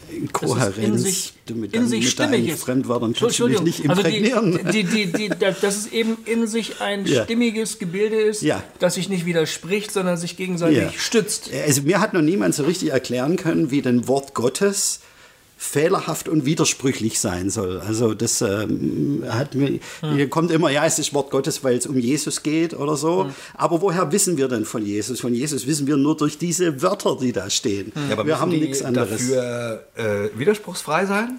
Also, Das wäre genau meine Frage. ja. Also Wieso wenn, müssen die widerspruchsfrei sein? Also ich, ich würde gern sagen, sie ergänzen sich. Ja, also die, ein Dialog ist da insofern schon erkennbar, dass es sich ergänzt. Ja, Wenn Paulus sagt, keine Werke und Jakobus sagt, aber ein Glaube ohne Werke ist tot. Dann finde ich das beides wichtig, ähm, aber es ergänzt sich, ja, weil es widerspricht sich ja eigentlich nicht. Äh, äh, Paulus sagt nur, die Werke machen dich gerecht und, und Jakobus ergänzt allerdings, dein Glaube, der dich gerecht macht, ist nur dann ein echter Glaube, wenn er irgendwann auch Werke nach sich zieht. Das ist für dich beides wichtig, würde ich nicht als Gegensatz sehen, sondern als Ergänzung. Und, und insgesamt kriege ich das volle Bild. Und das, das, da würde ich halt warnen davor zu sagen, ähm, ich empfinde es als Widerspruch und das eine schiebe ich weg, weil ich habe das andere, das, das erscheint mir schlüssiger. Aber da, aber da empfinde ich wieder, dass du da was unterstellst. Also du, du unterstellst, wenn jemand sagt, ähm, die Bibel ist widersprüchlich, die Bibel hat widersprüchliche Stimmen, die miteinander im Dialog stehen, dass du sagst, ja, dann nimmt er das ja wohl nicht mehr ernst. Äh, Dann, dann schiebt er das einfach vom, dann schiebt er das vom Tisch, was ihm nicht passt. Und dem würde ich widersprechen. Also äh, ich habe ja dieses Verständnis. Ähm, ich, sorry, ich, wie gesagt, und, dann, und, und dazu kam ich nicht durch Professor Zimmer oder durch äh, Bruder Bultmann oder Herrn Trolsch, sondern darüber kam ich äh, durch mein Bibelstudium, dass ich gedacht habe, sorry, ich, ich nehme euch ich nehme euch diesen Bibel, also jetzt ich polemisiere jetzt Ja, mal gerade. okay. Ich nehme euch diesen, ich nehme euch diesen bibeltreuen Quatsch einfach nicht mehr ab. Ja. Ich habe ja Josh McDowell gelesen und diese ganzen äh, Begründungen, warum das, all, warum die Widersprüche ke- keine sind. Und sorry, und ich habe irgendwann gesagt, Freundchen, äh, also Passt ich, dich. ich klar, also ich kaufe dir das, das nicht ab. Da muss ich solche Hirnverrenkungen machen, Mhm. damit das eins wird. Anyway, ich will damit ja nur sagen, also die, die, die, ähm, der Vorwurf, und der kommt mir, also der ist unter Umständen auch berechtigt. Mhm. Aber ich finde, ihr Konservativen. Welcher Vorwurf jetzt? Der Vorwurf, dass wenn du kein bibeltreues Bibelverständnis hast, wo alles so, ineinander greift und kohärent ist und sich ergänzt und so weiter, sondern Ja. wo du die Widersprüchlichkeit wahrnimmst und äh, damit arbeitest, würde bedeuten, dass man automatisch der Bibel nicht mehr zuhört, ihr nicht mehr vertraut, äh, sich nur das rauspickt, was einem, äh, worauf man Bock hat ähm, und den Rest äh, einfach über den Jordan schickt. Das sind so Vorwürfe, wo ich denke, ah, sorry, ich finde, da, da greift, das ist übergriffig von, Mhm. von euch. Ähm, da finde ich, das mal, also das ist nicht fair. Mhm. Ähm, weil, sorry, die meisten, also die, diese Leute in der progressiven Szene, die machen sich ganz viele Gedanken Mhm. um die Schrift und darum, wie Glaube heute aussehen sollte und, und wie man mit den unterschiedlichen Dingen in der Schrift arbeitet. Ja. Und, und sorry, jetzt nur als kleines Beispiel, um, um, um, um weil ich irgendwie, äh, ähm, also von wegen, du, du ja sagst, also du, äh, du weißt, ich habe oft das Gefühl, wenn ich deine Artikel lese, du, du drehst es dir auch so, wie du es willst. ja, wirklich. Okay. Also, ähm, äh, klitzekleines Beispiel. äh, Du, äh, jetzt, das ist wirklich nur ganz klitzeklein, ist Ja. gar nicht wichtig. Ja. Ähm, ähm, in dem, in dem Sühne, äh, in dem Sühneopfer-Artikel beschreibst du, dass, äh, dass Abraham sein Kind äh, opfern sollte an dem Ort ähm, auf dem Berg Moria. Moria, da wo dann auch der Tempel stand und äh, da wo auch Jesus gekreuzigt wurde. Und das verbindest du und sagst, ist das nicht Wahnsinn? Ja. Und ich lese das, nur damit du mal verstehst, Ja. wie das bei mir ankommt und ich denke, das kann doch nicht wahr sein. Jesus ist nicht im Tempel gekreuzigt worden. Jesus ist außerhalb von Jerusalem ge- gekreuzigt worden. Also Also Meter du, weiter. was? Ein paar Meter weiter. Ja, ja. Aber, aber, deine, aber deine, du bringst da was zusammen, was für den Tempelkult sicherlich stimmt. Also, dass der Tempelkult sich darauf bezieht, dass an diesem Ort ähm, Abraham sein Kind hätte opfern sollen. Das ist, die Verknüpfung ist völlig klar. Aber die andere äh, ist, finde ich, nicht sauber. Das will ich damit sagen. Da, das passt dir gut. Und, das, äh, und deswegen schiebst du das zusammen. Aber ich finde es nicht sauber. Anderes Beispiel, ähm, die, wir haben über die, äh, über die, als wir schriftlich über die Jungfrauengeburt ges uns Gestritten. gestritten oder Ja. diskutiert haben. Ne? ja, genau. Äh, da hast du ganz doll äh, betont, naja, Lukas sagt doch, er ist Historiker. Ne? Er, hat Genau. einen Anspruch, als Historiker zu arbeiten. Ja, weiß ich. Aber ist es nicht seltsam, dass Lukas das Markus-Evangelium nimmt und völlig anders anordnet? Also, dass er in die Chronologie, äh, also es ist offensichtlich, dass das Markus-Evangelium ihm vorlag. Da, darüber, äh, darüber braucht man nicht diskutieren. Da kann, also die, da sind die Argumente so stark, das lässt sich nicht erklären. Äh, ja, anyway. Also er nimmt das Markus-Evangelium, schneidet die Geschichten auseinander, legt sie in verschiedene Reihenfolgen. So. Äh, und klebt sie wieder zusammen und bringt noch eigene Sachen dazu und so weiter. Ähm, ähm, also entweder war das kein guter Hi Historiker oder Markus hat Scheiße erzählt und Lukas wusste es besser. Beides geht nicht. Verstehst du? Also die, die, die, und da finde ich, das sind so Dinge, wo, wo ich dann oft denke, ah, ich, ich, du machst es dir, so geht es mir mit deinen ja, Artikeln ja. meistens, du machst, es, offen. du machst es dir zu einfach. Für mich. Ich komme da nicht mit. Äh, ähm, ich, ich, ich bin da quasi, ich, ich denke da anders und ich denke, ja, wenn ich so glauben muss, dann bin ich raus anscheinend, weil ich das nicht kann. Ich, ich kann nicht so, ich kann das nicht als eine Rieseneinheit empfinden. Sorry, ich lese die Bibel und denke, ich, äh, ich komme ja da, daher. Ich, ich wollte das. Du, du, äh, ich, bis ich dieses, ich habe ich hab gekämpft um, einen, äh, um ein bibeltreues Verständnis, weil ich das wesentlich einfacher finde. Ich wäre so gerne ein Bibeltreuer. Ich finde es viel einfacher. Ich konnte es nicht mehr irgendwann. Und ich wünsche mir sozusagen auf der anderen Seite, dass, dass ihr da nicht denkt, ja, die machen das ja nur, weil sie hier mit dem Zeitgeist vögeln. Sondern ich wünsche mir, dass ihr irgendwie seht, ja, okay, anscheinend gibt es heutzutage Christen, die kommen zu anderen Schlüssen als wir. Und da wird die Verständigung schwieriger, das sehe ich ein. Ne? Da, also da äh, manche Begriffe, über die muss man dann wirklich noch mal reden und, und von mir aus streiten und alles Mögliche. Aber warum wünschst du dir das eigentlich so sehr? Was? Verstanden zu werden? Naja, ich, ich wünsche mir, dass wir miteinander arbeiten können. Und ich wünsche mir, dass wir nicht voreinander warnen, hm. wie ich durchaus sehe, äh, keine Ahnung, äh, die, hm. die, die, wie die, ähm, also, ähm, wir schimpfen manchmal über, äh, über ähm, konservative Theologie. Ja. In der Regel, ah, ich glaube, ich habe es einmal mit Ulrich Pazani gemacht. Das war vielleicht ein bisschen drüber. Aber an sich nennen wir keine Namen. Wir schimpfen nicht über irgendwelche hm. Leute hm. oder äh, warnen vor der und der Kirche. Hm. Bibliopedia macht das mit, mit uns ständig. Hm da wird ständig vor uns gewarnt, quasi. Und äh, aufgezeigt, warum das alles falsch ist und bla bla bla. Und ich würde mir einfach wünschen, dass wir eben von mir aus auch nebeneinander, vielleicht können wir auch keinen Abend mal miteinander feiern, das fände ich echt so traurig. Mhm. Oh, aber also irgendwie ist in der Kirche nicht Platz für, für Verschiedenes? Mhm. Also ich würde mir auch wünschen, ein, ein gutes Nebeneinander. Und das klingt jetzt schlechter, als ich es meine. Ja. ja. also ich ähm, fände es gut, wir mögen uns persönlich, ja. reden, so wie wir jetzt gerade miteinander machen, ja. miteinander. Das finde ich auch sehr gut. Äh, respektieren die Motivation des anderen, selbst wenn ich äh, in, in, der Meinung dann zu anderen Schlussfolgerungen komme. Ähm, da muss ich auch sagen, ähm, da hab, bin ich noch gewachsen. Im längeren Hören eures Podcasts habe ich noch differenzierter das äh, wahrgenommen als jetzt am Anfang. Ähm, äh, und und äh, das fände ich gut.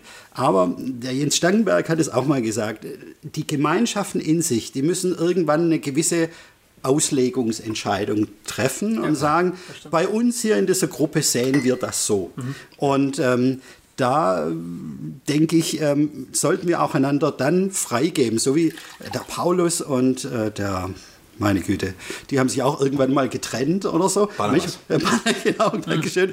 Ähm, manchmal kann es sinnvoll sein, sich einander loszulassen und getrennte Wege gehen zu lassen. Nicht, weil ich den Menschen ablehne, aber weil ich sage, da an sich macht Sinn, ähm, weil jede Gemeinschaft muss ein Stück weit gemeinsame Grundlagen haben.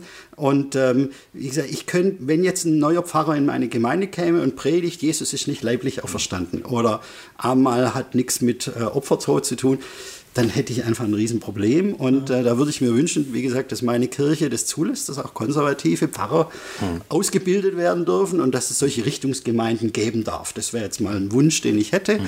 Und, ähm, und dann lass uns mal schauen, ob es vielleicht liberale Kirchengemeinden gibt, die aufblühen und wachsen. Mhm. Ähm, ich sehe es ehrlich gesagt nicht, aber ich freue mich dann trotzdem, wenn es das doch mal geben sollte. Ähm, aber ich ähm, würde mir wünschen, dass wir da einander Freiheit geben. Ja, ja das wäre doch schön. Ich da sind wir ja gleich das letzte. Wir, wir, werden jetzt zur Landung ein. Ja, ja, ja. Muss ich, muss ich jetzt ein, einbremsen? Ich, ein, eine Sache Das darfst du. Und dann habe ich eine Frage noch an Markus, der sozusagen so ein Abschlusswort ja. sprechen will. Ich genau. habe noch eine Verständnisfrage. Genau. Okay. Genau. genau. Also erstmal, darin sind wir uns, glaube ich, eigentlich einig. Hm. Ich, ich will nicht äh, konservative Gemeinden verbieten. Hm. Gar nicht. Und wie gesagt, ich, ich würde mich ja freuen, ähm, wie gesagt, wir laden dich hier ein und sprechen mit dir mhm. und so weiter. Ich bin von konservativen Gemeinden noch nie eingeladen worden. Mhm. Ähm, oder auf Bibliopedia darf ich nicht schreiben, solange ich nicht Bibel und Bekenntnis äh, unterschrieben habe. Ähm, also nur mal so, vielleicht so auch zum Nachdenken, dass man sagt, okay, das ist unsere Richtung, ist ja eine Seite, aber Dialog und trotzdem auf irgendwelchen Ebenen wäre es natürlich schön, wenn es mhm. trotzdem ein Miteinander gibt mhm. und nicht nur ein Gegeneinander. Mhm.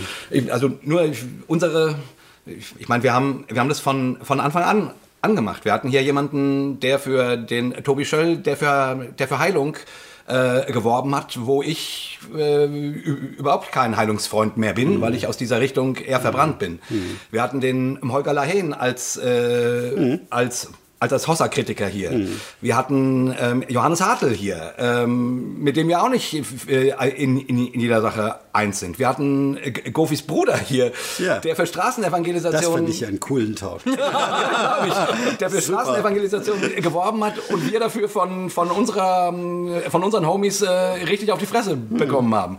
Und jetzt bist du, du da. Mhm. Ich will nur sagen, also ähm, ich, ich finde, wie wir... Ähm, Man, kann, also man könnte wohlwollend auf so ein Ding wie, wie Hossa Talk gucken. Äh, also man kann davor immer nur warnen, warnen, mhm. warnen. Oder man kann wohlwollend darauf gucken und sagen, hey, die, die bemühen sich ja eigentlich äh, um einen Dialog. So.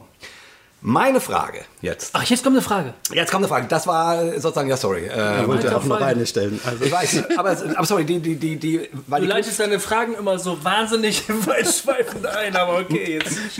Nee, das war ein Statement, was ich geben ah, wollte. Ich wollte okay. dieses Statement okay, geben. Dann, dann lass mich das so kurz ergänzen. Liebe konservative ja. Gemeinden, ich möchte nicht so gerne von euch eingeladen.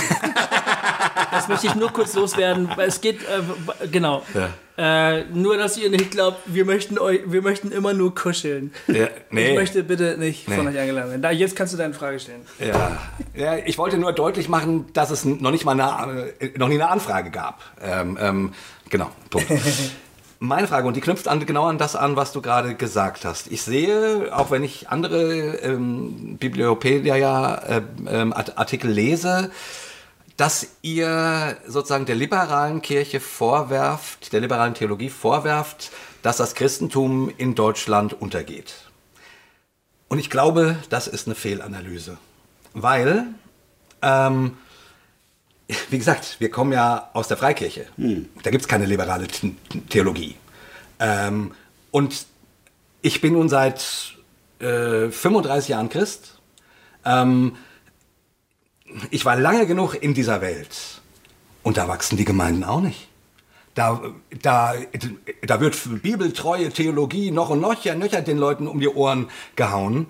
Da wachsen die Gemeinden auch nicht. Meines Erachtens ist das ein Fehlschluss. Es liegt an der Säkularisierung. Und die Säkularisierung hat, ist nicht die Schuld der liberalen Theologie. Die Säkularisierung ist eine Folge von Aufklärung, von allen möglichen Dingen, ähm, über die man sich Gedanken machen könnte. Aber ich wünsche mir von, von euch, dass eure Analyse an der Stelle, jetzt sage ich es wieder ein bisschen frech, mhm. sauberer ist. Mhm. Und ihr die euch nicht so dreht, wie es euch gefällt. Mhm. Ich, ich finde, ihr macht es euch zu einfach. Die Zahlen, also es ist nicht so, dass, äh, dass sich die Menschen im bibeltreuen Umfeld wie die Ratten vermehren und, und bekehren. Das ist nicht so. Sorry. Klar, ihr habt ein paar Leuchttürme, Türme, Johannes Hartl Arbeit, dagegen halten wir Siege Zimmer hoch. Äh, ne? Und so kann man, äh, ja, zu dessen Gottesdiensten kommen auch 800 Leute. So, ähm, ähm, und also ich meine, ne, da, da können wir gegenseitig Dinge hochhalten, aber feststellen muss man, dass das Christentum in Deutschland, ob liberal oder evangelikal, nicht besonders gut gelitten ist. Und da wünsche ich, da, äh, das ist mein, das ist jetzt doch keine Frage, sondern eigentlich, ein, eigentlich das will ich dir ähm, mit nach Hause geben, ja. weil, ich, weil, weil ich mich darüber wirklich oft ärgere. Ja. Du, du, genau. du, hast du, wolltest, noch, nee, nee, du wolltest jetzt noch eine Frage stellen. Ich würde sagen, Sorry. du antwortest darauf und du hast das letzte Wort, Martin. Ah, okay. Hast ja. du darauf eine Antwort von dem, was, was Jay gerade... Wie gesagt, Ansonsten helfe ich dir mit einer ich, Frage. Ich, also, ich habe diese, ich hab diese Diskussion schon öfters geführt. Okay. Äh, führt liberale Theologie wirklich zur Schrumpfung der Kirche?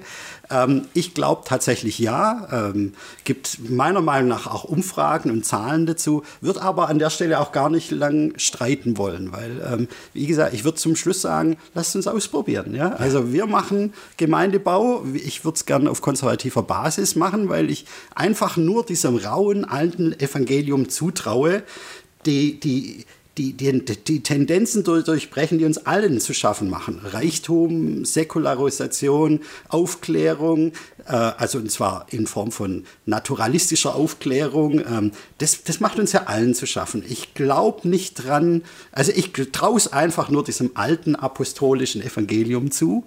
Das ist, glaube ich. Und wie gesagt, jetzt können wir, jetzt können wir Zahlen uns um die Ohren schlagen. Wer hat recht? Äh, ich glaube es ich ich einfach nur das wird es packen.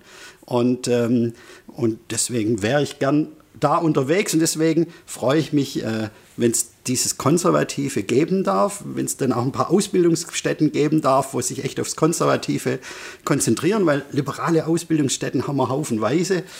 Ich würde mir sehr wünschen, dass die Konservativen konservativ bleiben und da dranbleiben an dieser Spur und dass Gemeinden wie ich dann auch zukünftig noch äh, Gemeindeleiter finden, die Predigten halten, von denen ich der Überzeugung bin, die sind dienlicher dem Gemeindebau ja. als, als diese liberale Theologie. Mhm.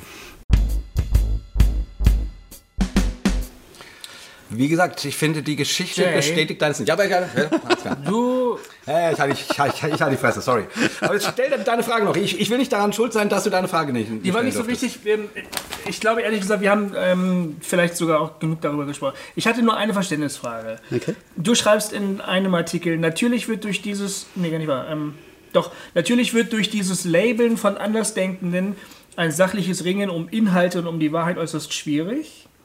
Äh, schon jetzt geht ein tiefer Riss der Sprachlosigkeit durch die evangelikale Bewegung.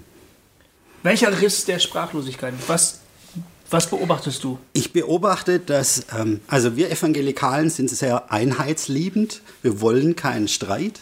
Und ich beobachte, dass es schwerfällt, über diese äh, kritischen Themen zu sprechen. Ja? Also die, äh, dass, dass man sehr schnell äh, Leute wie mich äh, labelt mit ähm, Unruhestifter und äh, äh, irgendwie so, äh, du machst nur, du, du reitest auf Kleinigkeiten rum und, und machst alles kaputt oder sowas in der Art. Und wie gesagt, da würde ich eher dem folgen, dass es gut ist, über die Dinge offen zu reden ja, und, und, und es offen anzusprechen, wo wir da wirklich unterschiedlich unterwegs sind, wieder im positiven Sinne zu streiten um Bibelverständnis. Ich meine, Reformation, ich glaube, die sehen wir alle positiv, oder? So, so grundsätzlich. Da ging es hart zur Sache, da wurde hart gestritten, meiner Meinung nach zu hart. Ja, also wir wollen hier. Äh, ja, ganz genau, ja. Also gerade diese Täufergeschichte finde ich auch ganz traumatisch, ja, weil ich ähm, das, das war eine wirklich sehr, sehr dunkle Seite. Aber es ging grundsätzlich, wurde hart gerungen und hart gestritten. Und äh, aber statt uns zu ersäufen, danach bitte umarmen und äh, und äh, ein Bier miteinander trinken Genau. oder so. Das fände ich gut. Äh, dann haben wir, glaube ich, viel eher die Chance zur Einheit, wie wenn wir es totschweigen aus Angst, ähm, dass es irgendwie Unruhe stiften könnte. Und das fände ich äh, schön. Deswegen vielen Dank, dass ihr mich eingeladen Markus, habt. das ist genau Das ist äh, ja. schön, äh, Das schön dass wir wir. heute hier Ja, miteinander super. sprechen können. Ja, Und ich- ich hatte Spaß. Ja, super. Das wäre jetzt nämlich genau noch die Frage, ob äh, ähm, haben wir, ich, ich hoffe, wir haben dich nicht zu hart ra- rangenommen. Nein, nein, überhaupt gut, ja? nicht. Alles sehr Schön. gut. Ich fand es auch total schön mit dir, Markus. Wirklich. Äh, ist auch echt schön, nochmal dich kennenzulernen. Hm. Nicht nur zu schreiben, sondern und mal so Stirn an Stirn Ja. Hm. ähm, so ein bisschen zu blitzen und sich dann wieder umarmen und sagen, okay, jetzt darfst du in deine, in deine konservative und ich in meine liberale äh, Seite Freunde, fahren. dann äh, feiern wir Ja. das Ganze mit einem dreifachen Hossa, würde ich sagen. Danke, liebe Freunde, dass ihr uns zugehört habt. Wir hoffen, ihr habt euch gut unterhalten gefühlt und außerdem viele gute Impulse bekommen. Wir verabschieden uns Und wir danken Markus nochmal, dass er da war. Ja, vielen ähm, Schaut euch seinen Blog an äh, www.aigg.de. Oder blog.ike.de.